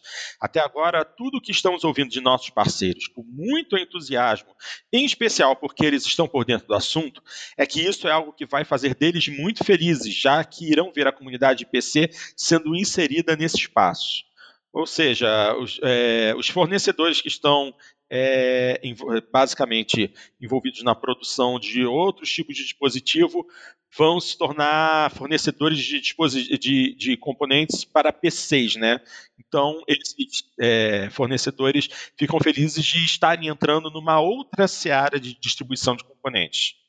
Interessante. E uma, é, uma resposta importante também, né, Porto? Porque a, a, a Valve, diferentemente da, da Sony, da Nintendo e da Microsoft, ela depende de fornecedores e distribuidores independentes. E coisa que, obviamente, nem a Sony, nem a Microsoft e até mesmo a Nintendo não precisam, eles usam seus canais oficiais de distribuição. Então, é claro que distribuidores independentes torcem muito que a Valve consiga emplacar, né? Porque se emplacar é melhor para eles, porque eles, eles são os intermediários, né? O, na Sony, na Microsoft, isso não acontece. É isso aí. Pois bem, minha gente, já estamos há mais de uma hora falando de Steam Deck. Tá bom, né? Temos outras coisas para comentar, né? Então, vamos falar de. Ah. Futebol! O Dart adora esse. Não, não. Falar de EA, falar de FIFA, me matem. Vamos lá. Vamos falar a respeito de controvérsias de FIFA 22. Puta que me pariu. E a Sports esclarece limite de ativações no PC depois de uma listagem sugerir que apenas poderia ser feita uma ativação do jogo por vez por máquina. Ai, meu Deus. A Electronic Arts confirmou que os jogadores de FIFA 22 no PC vão poder ativar a sua cópia do jogo em mais de uma máquina, depois de uma listagem na Steam sugerir que apenas seria possível ativar o jogo uma vez. A confirmação chega através da Eurogamer, que entrou em contato com a Electronic Arts depois de fãs terem se deparado com a página do Steam de FIFA 22, onde era possível ler que o jogo tem um limite de ativação de uma máquina. Na prática, isso significava que. O pessoal não entendeu aí e queria fazer um favor para as pessoas. o ideal seria ter o limite, de, limite zero de ativação. Ótimo, Dart. Para ajudar. Ai, meu Deus. Ótimo, Dart, mandou bem. Deixa eu tentar terminar isso daqui. Na prática, isso significa que caso os jogadores trocassem de computador, teriam que comprar uma nova cópia do jogo. Entretanto, a descrição de FIFA 22 na Steam foi atualizada e a referência a esta limitação removida. Num comunicado enviado à Eurogamer, a Electronic Arts deixou claro que não há qualquer limitação de ativação de jogo. Entre aspas, EA. Podemos confirmar que não há um limite de ativação de uma máquina para FIFA 22 no PC via Steam. Isso foi listado incorretamente e essa limitação foi removida. a limitação existia, porra! EA desgraçada. Pedimos desculpa. Você, você é, mu- É o famoso é vai muito cara- cola, é né? muito cara de pau. Pedimos desculpa pela confusão e agradecemos à nossa comunidade por ter dado conta do erro. Ele, ele realmente acha que alguém vai acreditar que, o, que o Steam, por engano, colocou assim, uma restrição que é quase inexistente na história dos jogos. Aqui eu vou pôr. Eu vou, eu vou pôr essa informação errada aqui porque eu quero. Sim, inventou um texto lá que, que nenhum jogo. Não é um texto é, padrão para vários jogos, assim. Tipo, é, é assim, se o cara tivesse colocado ali sem querer, ah, listaram só como single player e não colocaram multiplayer, tu- tudo bem, vai lá, a gente engole, né? Que foi um erro. Agora, qual é? É, pela milésima vez aí jogou a culpa no estagiário, né? bem isso. Ninguém, ninguém merece. Não, assim, assim, é, mesmo com este pequeno reparo, reparo, a versão de PC não está ao nível das edições de consoles, é, com a EA a reservar as grandes melhorias de FIFA 22 para PlayStation 5 e Xbox Series S e X. Convém também relembrar que os jogadores da antiga geração de consoles não terão direito a um upgrade gratuito para a nova geração. Ou compram as duas versões do jogo, ou apenas a versão Ultimate. FIFA 22 chega a PC e consoles em 1 de outubro. Vá a merda. ah, dá raiva, cara. Dá raiva. Essa coisa do PC também é muito cascata, né? Porque Nossa. tudo bem, você pode ter a bondade de querer ajudar as pessoas que não têm um, um computador muito bom para rodar o jogo, mas assim, é, no PC você consegue ajustar as configurações. É né? óbvio. Qualquer jogador sabe fazer isso, né? Então, é mais uma vai que cola, né? A EA tá fazendo o que ela faz sempre. É, isso aí. É, Foi o famoso se colar coluna. EA sendo EA. EA sendo EA. Básico. Eles só agem dessa forma, eles só sabem ser. sujo. Ela pensou, ah, vai que passa despercebido aqui. Não tem, É bem isso. não tem tolo pra isso, Dart. Pelo menos acho que não, né? Tolos Como é que é? Como é que é Mas aquela. é que sempre tem alguém que não que vai lá ver. Você, é, é aquela velha história, né? Você pode enganar uns poucos por muito tempo, mas não pode. Ou enganar muitos por pouco tempo, mas não pode enganar muitos por muito tempo. É. É, eu agradeço que eu não, não jogo FIFA, porque faz anos que a versão de, de PC do FIFA fica atrás da, da versão Ah, de sim, console. sim, É, sim. Cara, eu, eu não jogo jogo de futebol, então não sei nem dizer nada a respeito disso. E o próximo tópico, que ainda é de futebol. Eu também, assim, pelo menos esse me parece um pouco mais pró-consumidor. Ou não. Vai, vai ter quatro pessoas aqui que não vão dormir à noite, porque todo mundo gosta. Né? Ou não. Deixa, deixa eu ler aqui, que essa tá. tá Pra- pra- Pra consumidor, você pode jogar com nove, nove times. Ah, vamos, vamos lá. Vamos lá. Ah, meu Deus. Eu não tô sabendo de nada. O, o Cadelinho tá rindo. O Ca- Cadelinho tá rindo porque ele já sabe do que se trata. Eu não sei. Ai, Deus. PES, ou seja, Pro Evolution Soccer muda de nome para eFootball e será liberado de graça a partir desse ano, sabe? De graça. De graça. Deve ser, você falou que é pro consumidor, deve ser bom esse troço. Então, vamos lá. A, a Konami, a Konami resolveu radicalizar e mudou totalmente a série Pro Evolution Soccer. Olha, para começar, antes de qualquer coisa, Pro Evolution Soccer é meu ovo esquerdo. Winning Eleven. Winning Eleven. Esse é o nome certo. Pegar o, é. pegar o Winning Eleven e transformar em Pro Evolution Soccer, eu já comecei, já digo que a- foi a maior babaquice que a Konami fez. Winning Eleven é um nome maneiríssimo. Os japoneses nesse ponto estavam na frente. Mas não, no ocidente, Winning Eleven, não, vamos chamar de Pro Evolution Soccer. Vá catar coquinho Konami, mas vamos lá. Ah, Mudou no- totalmente a série Pro Evolution Soccer, que agora se chama eFootball e será de graça. O lançamento será no terceiro trimestre e virá para Play 4, Play 5, Series X, Series S, Xbox One, PC e também plataformas mobile. Mas nada foi dito sobre uma possível versão para Nintendo Switch. Oh, oh! Será que tem rusga? Será que tem bife entre Nintendo e Konami? Não sei. Vamos lá, deixa eu rolar aqui. Não, acho que é só porque até agora não teve versão mesmo, então. Essa é a maior mudança que PES passa ao longo dos últimos anos.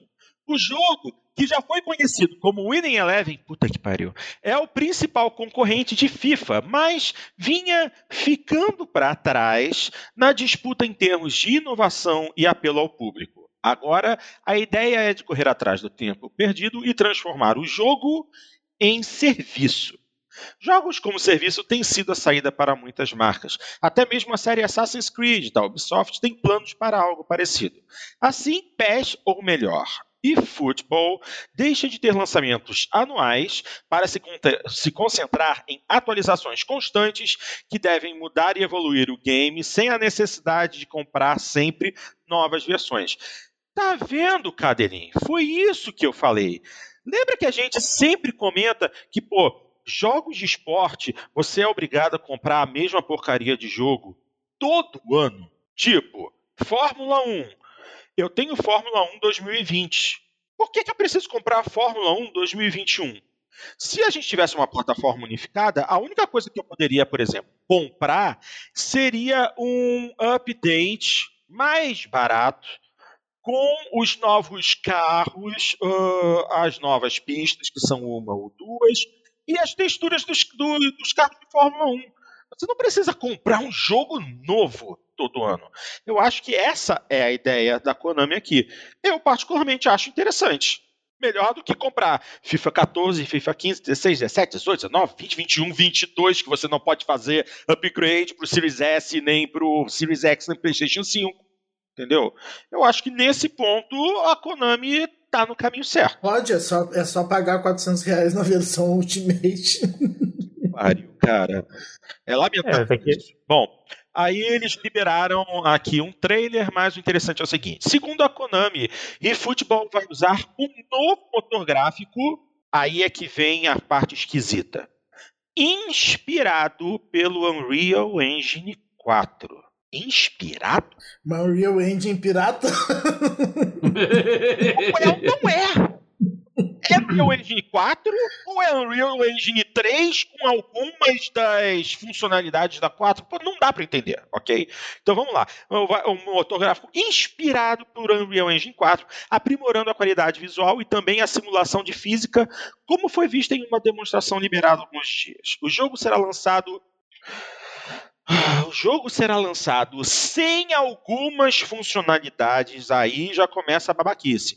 Porém, serão, É mais fácil, é mais fácil dizer quais funcionalidades vão estar presentes. porém que serão adicionadas via internet de maneira gratuita ao longo dos meses seguintes. Hum, gratuita é? Aham. Além disso, o eFootball terá crossplay entre gerações de console, ok, e a Konami deve revelar ainda crossplay entre versões em algum momento. Ah, estranho. A empresa promete mais novidades para o final de agosto a respeito desse lançamento. Então, mais um mês aí para a gente ter algumas outras informações. Mas assim, para você ver, o Cadelinho deu aquela risada no início, não sei o quê, mas tem algumas coisas aí que eu já considero interessantes. Entendeu? Por exemplo, crossplay entre, entre, os consoles, crossplay entre gerações de console. Isso é legal. Já, já é um ponto a favor. A gente ainda precisa aguardar um pouquinho para ver o que mais de bomba que vem por aí nos próximos anúncios. Mas para uma, uma introdução, assim, não achei tão ruim. Algumas ideias eu achei interessantes. Ah, brincadeiras à parte, Porto, assim, o, o, nós temos que dar o, os kudos, né, como diriam, o, acho que é, kudos é finlandês, né, o, nós temos que dar o reconhecer, né, e parabenizar. Kudos eu conheço do PGR. É. Eu sabia que ele ia falar isso. É, kudos eu acho que é obrigado em finlandês, parecido, mas enfim, pouco importa. É, nós temos que dar o reconhecimento para para a Konami, no sentido de, de, tentar pensar, não vou dizer fora da caixa, né? Porque, convenhamos, tentar vender um jogo como serviço, uh, uh, inicialmente com conteúdo básico, free to play, não é exatamente reinventar a roda, mas, mas de qualquer maneira, ela tá, ela estava presa num, num ciclo vicioso e, e que estava sendo prejudicial para ela, que era o fato de que assim ela estava com basicamente a mesma proposta de jogo que o FIFA da Electronic Arts. E, e, se houve um tempo, principalmente na época do Winning Eleven, em que a, Konami conseguiu estar um passo à frente da Electronic Arts, é, arrisco dizer que desde o FIFA 2010, mais ou menos, ali, FIFA, até antes disso, acho que FIFA 2008, é, a, a, a, Electronic Arts tinha virado esse jogo e a Konami vinha perdendo espaço seguidas vezes. Inclusive, a, a, marca né, Pro Evolution Soccer nunca emplacou, nunca teve o mesmo a mesma importância, o mesmo sinônimo que o Winning Eleven tinha, né? Tanto é que a gente até brinca até hoje disso, né? Então, estava muito ruim a situação para a Konami nessa disputa direta com a, com, com a, com a FIFA, com a, com a, Electronic Arts, desculpa, com o FIFA da Electronic Arts, e, e ela vinha perdendo em todos os aspectos, né? Ela vinha, graficamente, ela vinha tomando um banho, não, não, não, tinha a capacidade econômica da Electronic Arts para produzir o jogo, e, e, mesmo a grande vantagem né, que se via nele, que era o controle, que era a física da bola, a movimentação, a, a Electronic Arts tinha tirado essa diferença. Então, mesmo os fãs mais empedernidos do Pro Evolution Soccer é, reconheciam que, uh, que essa vantagem comparativa que o Pro Evolution tinha tinha evaporado mais recentemente. E a Konami ela, ela também enfrentou, e é uma coisa que a própria Electronic Arts enfrenta, ela enfrentou o fato de que mudou muito o paradigma da questão do uso de imagem dos jogadores. Então, é, é, essas, é, esses jogos aí, eles passaram a ser muito caros. Porque antigamente o modelo de negócios era o, todas as, a, todos os clubes e todos os jogadores é, cediam o seu direito de imagem para a federação local e a federação negociava essa, essa sessão. E, e aí a Electronic Arts e a Konami pagavam para as federações e o problema resolvido. E, e, o Brasil foi, inclusive, um dos países que capitaneou essa insurgência, né? porque a CBF não, não detinha esse tipo de direito.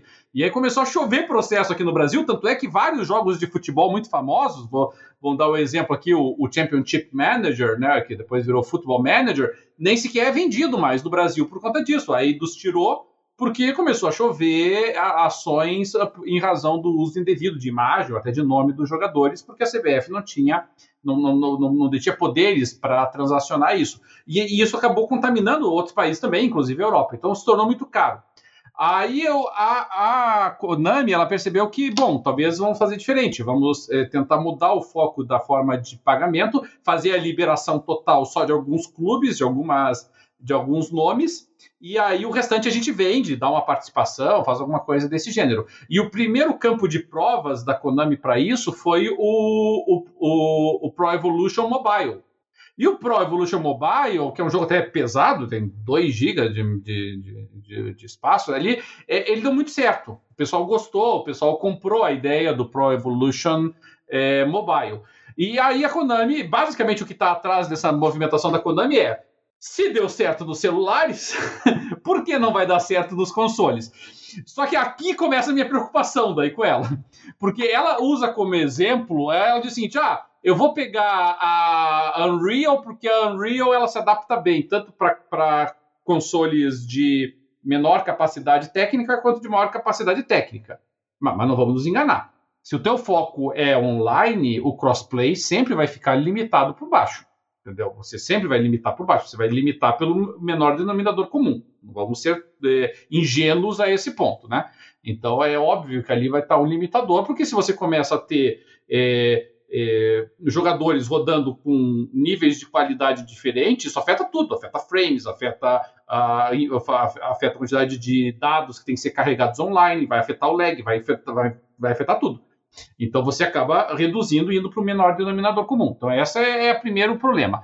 É, o segundo é que ela pegou como exemplo dizendo, olha, o Fortnite, como deu certo o Fortnite migrar dos, do, do, do, dos desktops e dos consoles para o, o, o portátil. Mas aqui nós estamos fazendo o caminho inverso, né? Ela está querendo trazer do portátil para o console. Ela está querendo trazer um modelo de negócio que funcionou no portátil e adotar no console. E, e aqui mudou de figura. Aqui é outra conversa. É, é outra conversa. Tá? É, nos consoles, é, pensem, pensem com vocês assim, sabe? É, que jogo que vocês conhecem nos consoles que migrou do, dos portáteis, dos celulares em particular, para os consoles, manteve o seu modelo de negócio e deu certo? Porque eu não conheço. Não me vem nada. Tá, é, eu, eu, eu, conheço o caminho nenhum. contrário, mas não esse caminho que eles estão fazendo. Sabe? Pode ser até que eles consigam me dar alguns exemplos aí, realmente, talvez eu esteja cometendo algum pecado. Não, eu podia, eu podia falar a respeito do Crossfire, mas o Crossfire na versão de console é muito diferente do Crossfire no, nos celulares. Pois é. E aqui eles estão querendo crossplay, inclusive com celular, né? É, o celular vai ter que utilizar, ter que utilizar o gamepad adaptado, mas é, eles estão dizendo que pode fazer esse crossplay. Então, é, eu, não, eu, não sei, eu, eu, não acho que, sinceramente, eu não acho que os jogadores de console estão preparados ou dispostos a aceitar um jogo de futebol no formato de, de serviço, sabe? De você ter um jogo ainda que gratuito, e você abrir o jogo e a única coisa que o jogo oferece é um modo online de exibição com nove clubes diferentes. Tá? E aí, Porto, eu vou encerrar abordando aquela questão que você falou. Ah, a gente sempre criticou os, os, os jogadores por comprar o FIFA 18, o FIFA 19, o FIFA 2020, o FIFA 2021. Basicamente, o que o, pro, o pessoal da Konami está dizendo é: nós vamos mostrar que a culpa disso não era nossa. A culpa disso é dos jogadores, tá? Ele está querendo provar isso. Ele está querendo dizer o seguinte, olha, nós vamos dar de graça esse negócio, nós não vamos atualizar isso aqui, nós vamos cobrar uma barbaridade de dinheiro para que você tenha lá um, um, um, um clube novo, para que você tenha uma, uma, um campeonato novo, uma liga nova à tua disposição, e nós vamos provar que os caras estão dispostos a pagar por isso. E aí pode ser que ela consiga provar, né, que a culpa sempre foi nossa e não dele. É, isso... Provavelmente é. provavelmente é. Isso que é o pior, provavelmente é. Ai, ai, meu Deus do céu. Tem que... Eu não sei, você tem, você tem um, um, tipo de jogo que acho que esse modelo de, de jogo como serviço tende a dar certo é, é, jogo de esporte. Agora tudo depende do jeito como você faz, né? Exatamente. É, o, o PES é um jogo que tá levando uma surra do FIFA faz anos já, né? Eu tava, tava dando uma olhada. É, o PES 2019 ele vendeu 550 mil cópias. E o FIFA do mesmo ano vendeu 12,2 milhões. Nossa! É uma diferença a pequena astronômica. Isso é uma coisa que diz para você assim, ó, você tem que fazer alguma coisa, não importa o que, do jeito que tá, não dá para continuar, né? Sim. Então talvez sim. tenha sido uma forma de eles darem um chacoalhão, né, na, na, na, na franquia, no jogo, né? É, mas é aquela coisa, eu realmente eu acho que para os jogos de esporte no geral é, é uma, um, modelo interessante. É que depende muito de como que você aplica isso, né? É uma proposta eu gostei do, Gostei de um meme que saiu essa semana do, da, da morte, que provavelmente essa morte é a Konami, uh, que já, já, já, pegou, já, já matou ali a, já, tá, já saiu da porta do Silent Hill, a porta do Metal Gear e agora tá na porta do, do PES. Bom, a, agora, tem uma vantagem pra Konami nessa história toda, né? Que é o fato de que, assim, toda vez que a Electronic Arts ela ganha o monopólio de um determinado esporte, ela tende a fazer caca. Toda vez assim, que, a, que a Electronic Arts, em algum momento, assim, tipo, ah, você é, é, é a representante exclusiva hoje desse, de, de, dessa, desse estilo de jogo. É, ela meteu os pés pelas mãos, assim, sabe? Ela sempre conseguiu fazer renascer a concorrência, sabe? Ela teve lá o NBA lá, dominou, dominou, dominou, começou a fazer caquinha, surgiu a 2K lá com um monte de jogos daí. Aí a Konami, aí, aí foi atrás, foi atrás da, de tirar o terreno perdido, até que reconquistou o espaço, né? Mas ela, ela gosta de, de dar margem para a concorrência. É isso aí.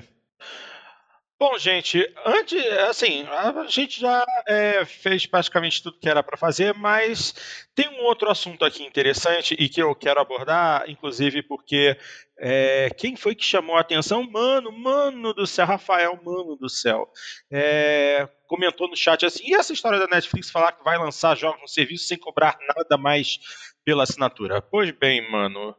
Vou ler. Primeiro ela é. aumentou é. a assinatura. É cobrar, cobrar não é bem assim, né? Vai cobrar de todo mundo. Vai cobrar de quem não vai, vai cobrar nada, mas só depois de aumentar a assinatura. então, ah, realmente, eu vou fazer a leitura aqui então, do material do Tecnoblog, que diz assim: Netflix confirma que vai adicionar jogos à assinatura sem custo adicional. Mas agora vejam só: a estratégia da Netflix tem jogo inicial é, tem, é, em jogos para celular e ao pontapé para a entrada da plataforma no setor de games. Deixa eu dar uma lida aqui. A Netflix confirmou que sua entrada no mercado de jogos terá início com o lançamento de títulos para celulares e tablets. Segundo a empresa, os games serão disponibilizados para assinantes do serviço de streaming sem nenhum custo adicional. As informações foram reveladas na última terça-feira, dia 20, junto ao relatório de lucros da companhia. Na semana passada, a Netflix já havia anunciado a contratação de Mike Verdu, que trabalhou em empresas como Electronic Arts e Facebook Gaming para comandar seu projeto com jogos. Já começou mal. De acordo com a carta destinada a investidores, a empresa está nos estágios iniciais de expansão para o novo setor. Uh, uh, vemos os games como outra nova categoria de conteúdo para nós, semelhante à nossa expansão para filmes originais, animação e TV sem script. Os jogos serão incluídos na assinatura Netflix dos membros, sem nenhum custo adicional, semelhante a filmes e séries, explicou a companhia. A plataforma inicialmente irá focar no desenvolvimento de jogos para dispositivos móveis, mas é provável que a expansão venha depois de algum tempo, caso o feedback seja positivo. Como estamos há quase uma década em nosso avanço na programação original, achamos que é o momento certo para aprender mais sobre como nossos membros valorizam os jogos, disse a carta publicada pela Netflix. Vale lembrar também que a empresa não é totalmente novata no assunto. O serviço já se aventurou em algumas experiências nesse sentido, em forma de conteúdo interativo, como Minecraft Story Mode e Black Mirror Bandersnatch em 2018. Em declarações anteriores, a Netflix já havia apontado o Fortnite e o YouTube como seus grandes concorrentes devido ao tempo despendido em seus aplicativos. Ao entrar no segmento de jogos, a companhia pretende competir de forma mais assídua com empresas que já considera rivais, prometendo boas disputas nos próximos anos. Quem tende a ganhar com isso são os usuários com novas opções de conteúdo e mais formas de consumi-los. Até parece que eu vou ter que pagar mais por isso. Até o momento não há informações sobre como a Netflix vai disponibilizar seus jogos para assinantes do serviço e nem quando isso será feito. Só nos resta esperar para ver quais serão os próximos movimentos da gigante de streaming nesse mercado. Bom, já começa que eles vão começar então. Já começa que eles vão começar duh, com jogos mobile. Ou seja, eu acho que já é o primeiro. O primeiro chute já não é o melhor. Posso estar enganado. Mas é aquilo eles vão desenvolver jogos é, e disponibilizar gratuitamente com a logomarca Netflix, ou eles vão conseguir integrar os jogos à plataforma Netflix? Acho que essa é a pergunta que fica. É, eu acho que o, a ideia, a princípio, pelo menos que quando eu li a notícia veio direto na minha cabeça, seria integrar na plataforma. Não sei se eles vão fazer isso de fato, é. mas me parece lógico, né? Mas é, Assim, é. Primeira Mas questão dentro do, do, aplicativo? É isso que é estranho. É, é então, eu tava, tava imaginando que seriam os jogos para celular que eles iam incluir no aplicativo que a gente instala no celular, vai ficar junto no app. Não sei se é isso, né? Mas é o que eu tava imaginando. Tá nebuloso ainda, né? Eles não, não disseram nada a respeito. Mas é. Assim, o fato de estarem buscando um mercado diferente, né? É, é interessante. É Assim, a questão do preço, eu não sei, parece que eles estão aprendendo, aprendendo vai que cola com a EA, né? Porque você aumenta a assinatura, depois logo você já, já lança um serviço dizendo que ele é gratuito. Não, faz. É, fica escancarado, né? Mas de qualquer forma, é, eu acho que tem mercado para eles é, é, usarem tua, essas franquias.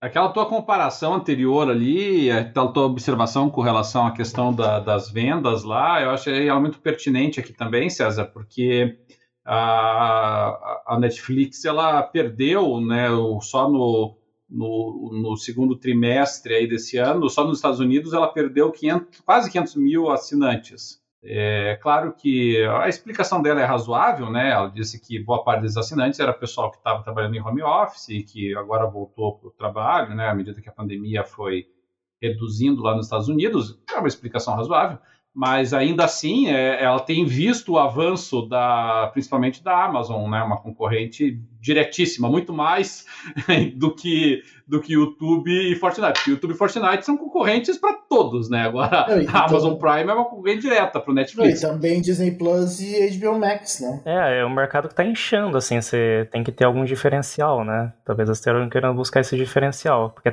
tanto serviços de streaming é é, HBO Max, Disney Plus, Prime, agora vai ter o Star no Brasil que já tem lá fora, né? E lá fora tem outros, né? Tem o Hulu, tem uma série deles. Então, você, talvez eles estejam buscando esse diferencial, né? Para frear um pouco essa debandada de, de usuários. É, eu, eu acho que, a, que é uma tentativa de resposta. A gente tem que lembrar que a Amazon tem o Amazon Gaming, né? Por um preço bem menor, inclusive, né? Bem menor, sem comparação. É, mas assim, é eu não sei se é do meu interesse, até porque esse aumento da Netflix já está me dando nos nervos, mas eu já estou pensando em largar a Netflix. Mas eu não largo. É, mas esse aumento aqui, ele reflete o aumento que aconteceu lá fora também, né, Porto? Sim, sim, sim, correto. Só acho que esse não era o momento de fazer esse aumento. Entendeu? É, até, até, porque os serviços que eles oferecem, você tem uh, os planos que eles oferecem, aliás, é, você tem limita é, nos mais básicos, né? Você tem limitação de resolução de tela, tem limitação de telas que alguns outros não têm. Poxa, e, são, temos... e, é muito mais caro, né? César, César, nós só temos três planos Netflix: um plano básico, um intermediário e um top. No básico, Sim. resolução SD, no intermediário, resolução Full HD e no top, resolução 4K. Eu tenho um televisor 4K. Eu gostaria de assistir a Netflix em 4K. Mas para assistir a Netflix em 4K, eu tenho que pagar por um plano que dá acesso a quatro telas ao mesmo tempo, o que não me interessa. A Netflix tinha que ter uma forma mais é, flexível de oferecer esses planos entendeu? E a Netflix ainda tem aquilo de que eles estão é, experimentando tecnologias que impeçam o uso de duas telas ao mesmo tempo por duas pessoas que dividam a mesma conta e senha. É, eles querem tentar localizar os dispositivos por IP dispositivos que estejam usando a mesma conta por IP para indicar que os dispositivos não estão na mesma área ou na mesma residência e impedir que um deles faça uso da conta da Netflix. Hoje, essa semana, hoje não, essa semana quando rolou é, esse anúncio do aumento da Netflix, a própria HBO, o HBO Max, já falou que eles incentivam que os seus usuários distribuam senhas para os seus amigos, para até quatro amigos, para que cinco pessoas possam utilizar a conta ao mesmo tempo. Quer dizer, a Netflix está indo no caminho contrário eles aumentam o preço e querem limitar a, divis a, a, a divisão de conta com outras pessoas, enquanto e, e o, isso. E o HBO Max chegou com um preço bem agressivo aqui no Brasil, né? Sim. É. 13 é, reais. O preço normal dele é 26 reais pelo pacote completo, que, que inclui filmes em 4K, se bem que o catálogo em 4K dele está ridículo por enquanto, né? Não. Mesmo filmes que, por exemplo, tu consegue alugar ou comprar em 4K em outras plataformas, que são do catálogo deles, no catálogo deles não tem 4K. Mas aí. Uh, mas, mas eles têm filmes em 4K uh, pelo preço de 26 reais, pelo preço normal. E se tu assinar até 31 de julho, tu tem 50% de desconto pelo resto da vida. Enquanto é, tu não cancelar a assinatura. Então aí você pega Ou seja, Amazon... 13 reais por mês. Pega o Amazon Prime. E o catálogo é... da HBO Max é um catálogo imenso, né? Exato. Não, não deve Eles nada tem da Warner, Netflix. tem DC, tem série de coisas. É, Warner, DC. Agora, eu, eu particularmente tenho. Cartoon Network. Eu particularmente tenho um problema. HBO. É, eu particularmente tenho um problema com isso. É que atualmente eu pago minha Netflix e divido minha Netflix com meus pais. O televisor dos meus pais é uma Smart TV um pouco mais antiga que não dá suporte até hoje para Disney Plus e muito menos HBO Max, mas dá suporte a Netflix e Amazon Prime. Então, se eu decidir cancelar a minha assinatura da Netflix, eu obrigatoriamente terei que assinar outro serviço. E para mim, a única opção vai ser Amazon Prime, porque HBO Max, meus pais teriam que comprar uma TV nova para fazer uso desse serviço. E obviamente eles não vão fazer isso. A não ser que eles comprem um, é, então... a não ser que eles comprem um, um, um Fire TV. Uma Fire TV, um Chromecast mais recente. Pode ser. É, um Roku, um desses é, aí. É, é. é o, plano, o plano mais básico da Netflix, que custa R$25,90, é a resolução de 480p. É, ridículo isso. Absurdo isso. Em qual TV que você vai usar 480p e vai ficar satisfeito fazendo esse preço. Em qualquer uma, mas a imagem vai ser uma bosta. Até, até, até, no, até no Steam Deck fica ruim. exatamente. É muito bobo. É, até no Steam Deck fica ruim. Mas aí você vê, né? É complicado. É, eu, vou, eu vou, ter que. Vou o ter próprio que... Disney Plus ele tá mais barato do que o do que a Netflix e, e, o catálogo em 4K HDR dele é imenso. Tu não paga mais para ter 4K no Disney Plus. eu, eu, tenho um problema muito sério com o Disney Plus. É só material da Disney. Tem muita coisa e, e, muita coisa velha que a gente já cansou de ver no passado. Por isso, coisa por isso que a Disney tá lançando cinco canais diferentes para você assinar todos eles. é, é o da é, é Disney, uh, Marvel e Star Wars, né? basicamente. E Pixar, né? E Pixar. É, aí eles vão lançar o, o, Star, que vai ser processado pelo Star Z logo logo, pelo uso do nome. E... Já, já foi processado, mas uh, parece que a. Parece que a Disney meio que. Pagou. Não, não, não, não ganhou, mas. Uh, não, não pagou. Uh, parece que uma, uma, decisão liminar diz que o nome não é tão parecido assim e. Star, Star, Star, Star é. mais Star Z. É. Não é parecido. Mesmo, mesmo serviço. É, é parece que é. Não é parecido. Se eu não me engano, eu vi, eu vi um vídeo esses dias de um cara comentando que, que saiu uma decisão mais ou menos nesse sentido, de que não é tão tão parecido assim, não sei o que. que... Tinha gente confundindo o Xbox Series X com o ainda, Xbox né? One não, X. Não foi... Tem que dar um bônus pros advogados da Disney, então, porque pelo é, amor de Deus. No... É, na pior das hipóteses, a Disney vai, vai pagar. a, Disney vai comprar o Starzinho. É. você, você paga pra ter mais é. um produto da Disney. Mais um produto da Disney. É, a Disney é outra daquelas empresas que parece que tem o, o cheat do dinheiro infinito, né? Então, é isso. É isso. Não, tem, tem, tem duas empresas no, nos streaming que estão me irritando. A, a, primeira delas é a Disney, com essa pulverização de conteúdo em diversos canais, assim. Uh, e a outra é a Sony, que eu não sei por que, que não reúne o Crunchyroll e o Funimation uma vez assim. É, cara, eles, é outra coisa. Cara, eu, eu não... eles, eles separaram a, a, o, o, o Hero Academia! Eles separaram! é, inclusive, parece que o, lá nos Estados Unidos o Crunchyroll tá dentro do HBO Max, né? Mas aqui no Brasil não colocaram. Inacreditável. É um mercado que vai virar uma. tá virando uma bolha, né? Coisa, coisas que não dá para entender coisas que não dá para entender. Muito triste. Mas a Disney pelo menos tem essa, tem essa vantagem, que o, grande parte do conteúdo é 4K, HDR, uh, uma boa quantidade de Dolby Atmos. Hum, é, é. E, e não cobram mais por isso, né? Como a Netflix faz. Né? É, nesse ponto eles estão na frente. E a gente? Todos os filmes da Marvel são 4K HDR e Dolby Atmos vários, da, uh, vários desenhos da Disney, principalmente os, o, o, os principais, assim, os mais famosos, estão também 4K HDR com Dolby Atmos. Tá. Da Pixar também. E Star Wars também, todos em 4K. Tá bom. Minha gente, uma hora e 53 de programa. Podemos fechar o pacote? Gostaram de adicionar alguma coisa, comentar alguma coisa? Sim? Não? Talvez? Eu estou ouvindo tecladas, não estou ouvindo a voz de vocês. Aparentemente é isso, né, gente? Vou fechar o pacote aí. Em 3, 2, 1. Ó, Fala. ó, ó, Porto- Hã? O Riz uh, SS disse que pela voz da gente, Hã? ele tinha uma imaginação que a gente era bem mais velho de aparência. Mas não tá tudo, tá tudo normal. Bem mais Parabéns velha pelo- parede, devia ter um. tô- Eu tô com voz de 70 anos. A gente tá com voz de velho.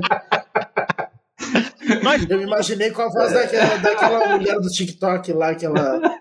A, a velha, aquela com voz de fumante. O Reis, o, o, Reis, o Reis comentou que ele nos acompanha pelo Deezer, né? E não tinha visto ainda as nossas gravações aqui. Seja bem-vindo, Reis. É, a gente, o, o Joga do Papo, ele começou lá atrás, né? Com o Papo da Coruja, quando o pessoal na época decidiu gravar as conversas, né? Que a gente tinha enquanto a gente jogava e transformar aquilo num podcast. E aí depois demorou até para cair a ficha, né? Da gente fazer é, pelo menos o, o videocast da nossa gravação, né? Que é o que a gente está fazendo aqui, né? Mostrar o, a gravação do podcast. Então é legal. O bom, o bom de- daqui, Ray, Reis, agora que está chegando aí, é que se você quiser comentar, conversar com a gente aí ao vivo, ao mesmo tempo, trazer informações, fique à vontade, porque aqui a gente consegue bater um papo, né? Com o pessoal que está nos acompanhando ao vivo, né? Essa é a vantagem. A, a desvantagem é que a qualidade do som do podcast é melhor do que a que a gente tem aqui no YouTube. É verdade. Bem-vindo, Reis. Obrigado. Ó, é, o, o próprio Cadrinho já falou, a gente começou com o Papo da Coruja, cara, em 2008. Veja bem, ó, o tempo que a gente está nessa estrada. Aqui só tem. Aqui só... Na época a gente não tinha voz de velho ainda. É, eu vou, vou ouvir lá os primeiros. Minha voz da juventude. só mais a juventude. Reis, digita aí, digita aí no chat. Quantos anos você tem? Se você tiver coragem disso. Vamos ver. Se, Ah, tem isso. Isso é uma informação é, importante. quanto, bota aí, Reis. Quantos anos você tem? Porque aqui eu já digo que o mais velho é o, é o Dart.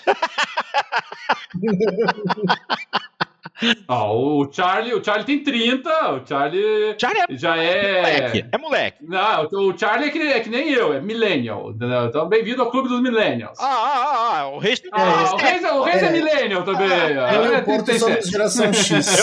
Eu tô de 46. É, eu tenho 43, ah, no próximo final de semana eu faço 44, eu sou X ainda. E... Ah, Nós somos millennials, Reis e, uh, e- Charlie. Eu não suporto vocês, vocês milênios são É. metidos. O, o Charlie, o Charlie já tá naquela, naquela linha divisória com 30 anos, né? Já tá saindo de millennial. Qual que é a geração seguinte mesmo? É Y? Não sei. Acho que é. Não, o pensei mais. Millennial e Y é a mesma. Depois vem a Z. A Z é, o Charlie foi quase Z. Ah, e o César, o César deve ser Millennial já. Eu tenho 32. 32, Não, é de 80 millennial, de é criança 89. Também. É, Qua- É quase geração Y ou Millennial. Então, então, com licença, ó, então, com licença que eu preciso dizer isso. Saiam agora mesmo da minha grama! Eu sou da melhor época, sou da época do, do He-Man, das Tartarugas Ninja. Eu também sou. Não mesmo! Não mesmo! 30, 32 Mas He-Man de jeito nenhum, cara. Aqui no Brasil passou. reprises. Aqui no Brasil passou reprise. Pegou a décima reprise do Você, você é da época Sailor Moon. Aqui É, Sailor reprise. Moon, tá? Não, tem que contar reprises também. Sailor Moon não conta, não.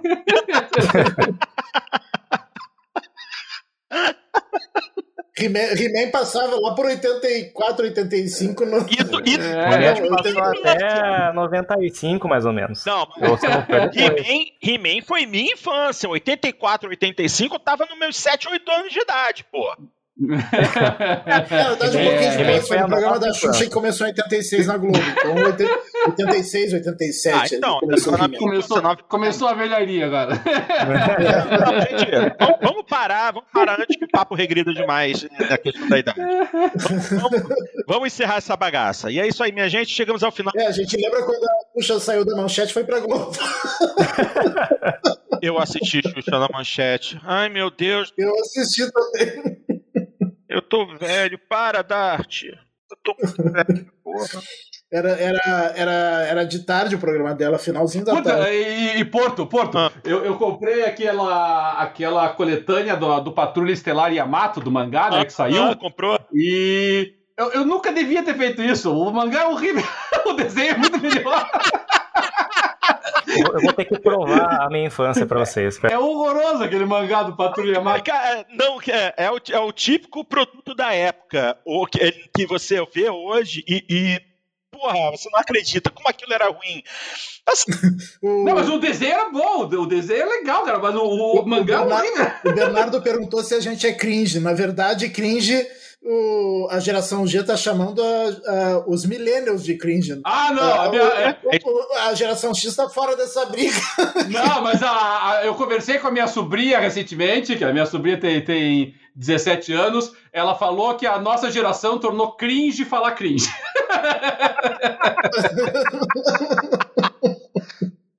Ó, o Cleber, o Cleberson tá falando patrulha o quê? Qual patrulha o quê? Patrulha Estelar Yamato. É um clássico dos animes. Ele é o. Sabe o. A, olha ali o Tartaruga Ninja ali do, do César. O Patrulha Estelar Yamato é um navio, é um navio Yamato que o pessoal recupera e vai para o espaço e destrói sozinho uma guerra inteira. a, a humanidade estava perdendo a guerra, mas com um único navio espacial a gente reverteu o resultado. É isso aí. É isso aí. O, o Bernardo Alves perguntou, perguntou, do show da Xuxa. Que show da Xuxa o que? Eu me lembro do Clube da Criança, da Manchete.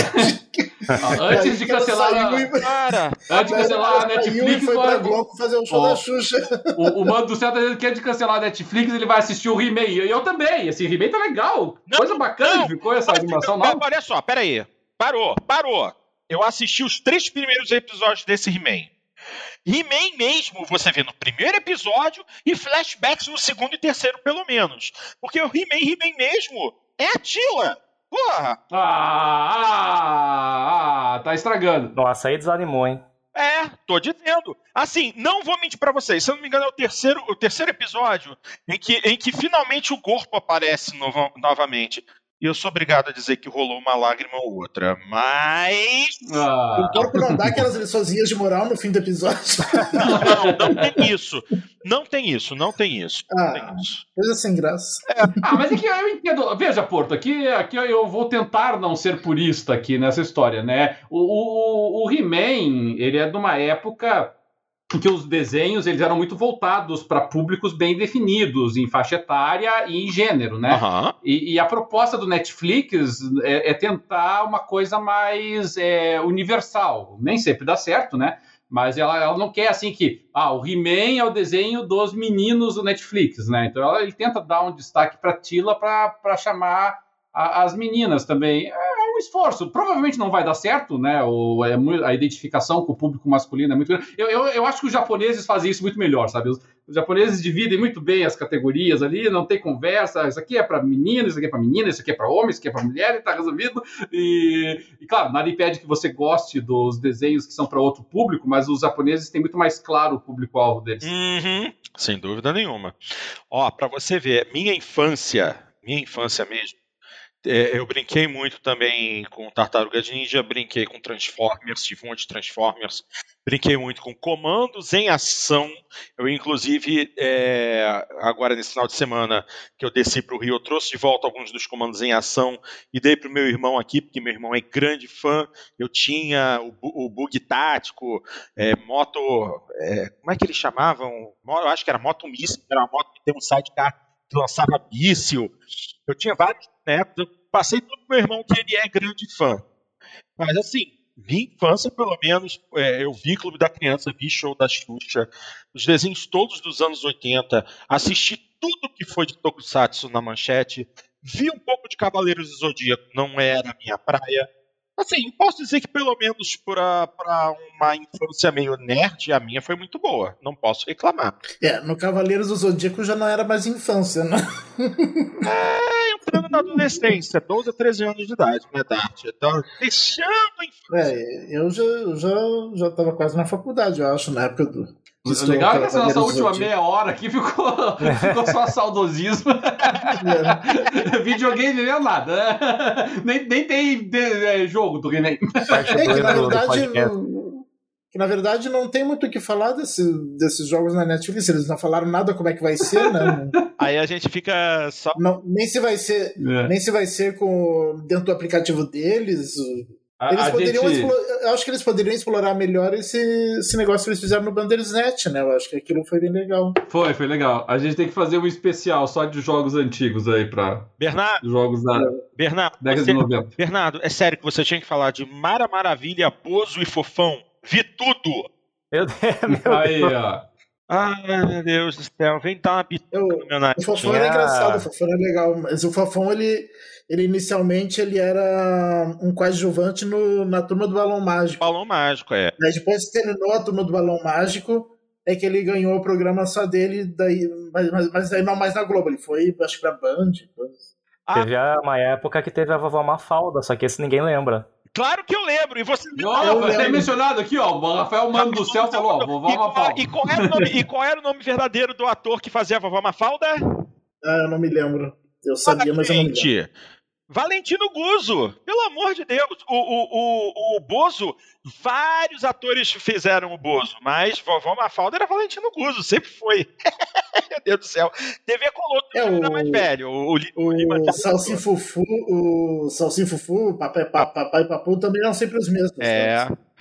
O, então, o Lima Charlie botou lá, TV Colosso, já era mais velho, mas assistia. Já tava na. É, até eu não assistia muito, não. É, eu, eu, eu, peguei, eu peguei a fase do Família Dinossauro, o Cavaleiro Zodíaco também. É, um pouquinho antes até, o Jiraiya, eu cheguei a pegar e tal. Pô, esses super-heróis japoneses assisti todos. Todos. Era apaixonado por todos. Curtia demais. Ah, eu sempre curti é, é, é, coisa japonesa, né? Sempre, sempre teve no meu sangue. Eu adoro cultura japonesa. Ah, tu, tu, tu devia gostar também daquele desenho que tinha no, no Clube da Criança, da Xuxa, na manchete, ah. que era Piratas do Espaço. Ô, o último, era bom o último desenho que passava no, Maravilhoso! No programa. Maravilhoso. Eu, é, eu, eu, estudava de tarde, eu chegava em casa e conseguia pegar ele ainda, assistia ele. A TV Manchete causou trauma com essa história de não comprar a temporada inteira. Eles passavam um episódio do Black Kamen Rider que o herói supostamente morria. Só que não tinha continuação. Aí voltava tudo de novo. É, rapaz. E, e, Pirata do Espaço era velho, tá? Produção de 1976, um ano mais velho que eu. É, o Pirata do Espaço eu vi, eu vi quando foi reprisado, uh -huh, né? Sim, sim. Mas era. Não, não, você nem viu quando era reprisado. Você pode ter até assistido a primeira exibição, mas é porque realmente demorou muito a chegar ao Brasil. É, tem isso, tem. Ah, Herculoides do Cleber. Esse, esse, esse denuncia a idade, Cleber. É, é, Hanna, Hanna Barbera lá do, do tempo de 1900 Guaraná de rolha. É, Hanna-Barbera era nos anos 40, 50, 60, daí, daí todo mundo aqui só viu reprise. É, Nós assistimos reprise. Nós assistimos reprise. Johnny Quest, ô oh, Johnny Quest, muito Gente, vamos encerrar, que senão a gente vai ficar nesse até tô, duas, três horas da manhã, tá? Então vamos lá. Vamos fa vou fazer a leitura do textinho de sempre. Pois bem, galerinha, chegamos ao final de mais uma edição do Jogando Papo. Primeiro, como sempre, vamos agradecer a galera do chat do YouTube que esteve conosco durante nossa transmissão, participando por aqui. Hoje nós tivemos o Lima Charlie, o André Luiz, Cleverson Iso, Alexandre Santiago, Rafael Mano do Céu, Bernardo Pabst e também o nosso novato, o Reis SKS. Meus queridos, muito obrigado por estarem aqui, pela participação de vocês. Sempre muito bom ver a nossa galerinha aqui nos acompanhando. Se você chegou ao nosso programa aqui pelo YouTube e curtiu nosso trabalho, dá uma curtida aqui nesse vídeo. Por favor, assina o canal e clica no sininho aqui embaixo do lado direito para poder ser notificado assim que uma das nossas transmissões estiver agendada, para poder nos acompanhar ao vivo ou assistir a gravação que vai ser disponibilizada em seguida. Com o Dart agendando nossa transmissão com antecedência, todos serão notificados com antecedência, né? Para que possam nos acompanhar ao vivo quando entrarmos no ar. E não esqueçam de compartilhar nosso material para que mais pessoas conheçam o nosso trabalho. Fazemos esse podcast sem nenhum ganho financeiro, apenas pela paixão que temos por essa indústria que tanto nos traz alegria. Se você não tem como acompanhar a gente em vídeo ou simplesmente prefere a versão apenas em áudio por conta da maior qualidade, é muito simples. Pode nos procurar em qualquer agregador de podcast ou nas mais variadas plataformas de distribuição de música e podcast, como Spotify, Deezer, Amazon Music, TuneIn Radio e várias outras. Também convidamos vocês a acompanharem nossa página do Facebook, pois durante a semana, sempre que surge uma notícia interessante, ou um meme, ou alguma coisa engraçada relativa ao mundo dos jogos, a gente vai estar compartilhando. Se você quer ter suas palavras lidas e comentadas por nós, é só mandar e-mail para aquele endereço que é um saco, porque é repetitivo, mas eu sempre falo que é jogandopapo, arroba jogandopapo.com.br e pode mandar também uma participação áudio. Bota para tocar aqui no programa e discutir logo em seguida. Sua participação é sempre muito bem-vinda. Mas se você quiser participar conosco e se tornar um integrante honorário da nossa equipe, como o nosso querido César está aqui hoje, é muito simples, é só manifestar o seu interesse através do e-mail. A gente entra em contato e repassa as informações necessárias para que você possa estar conosco aqui ao vivo, beleza? E é isso aí. Eu, Darth Cadeirinho e César agradecemos muito a audiência e a paciência de vocês e aguardamos por vocês semana que vem com o Jogando Papo 186. Um grande abraço a todos e até lá.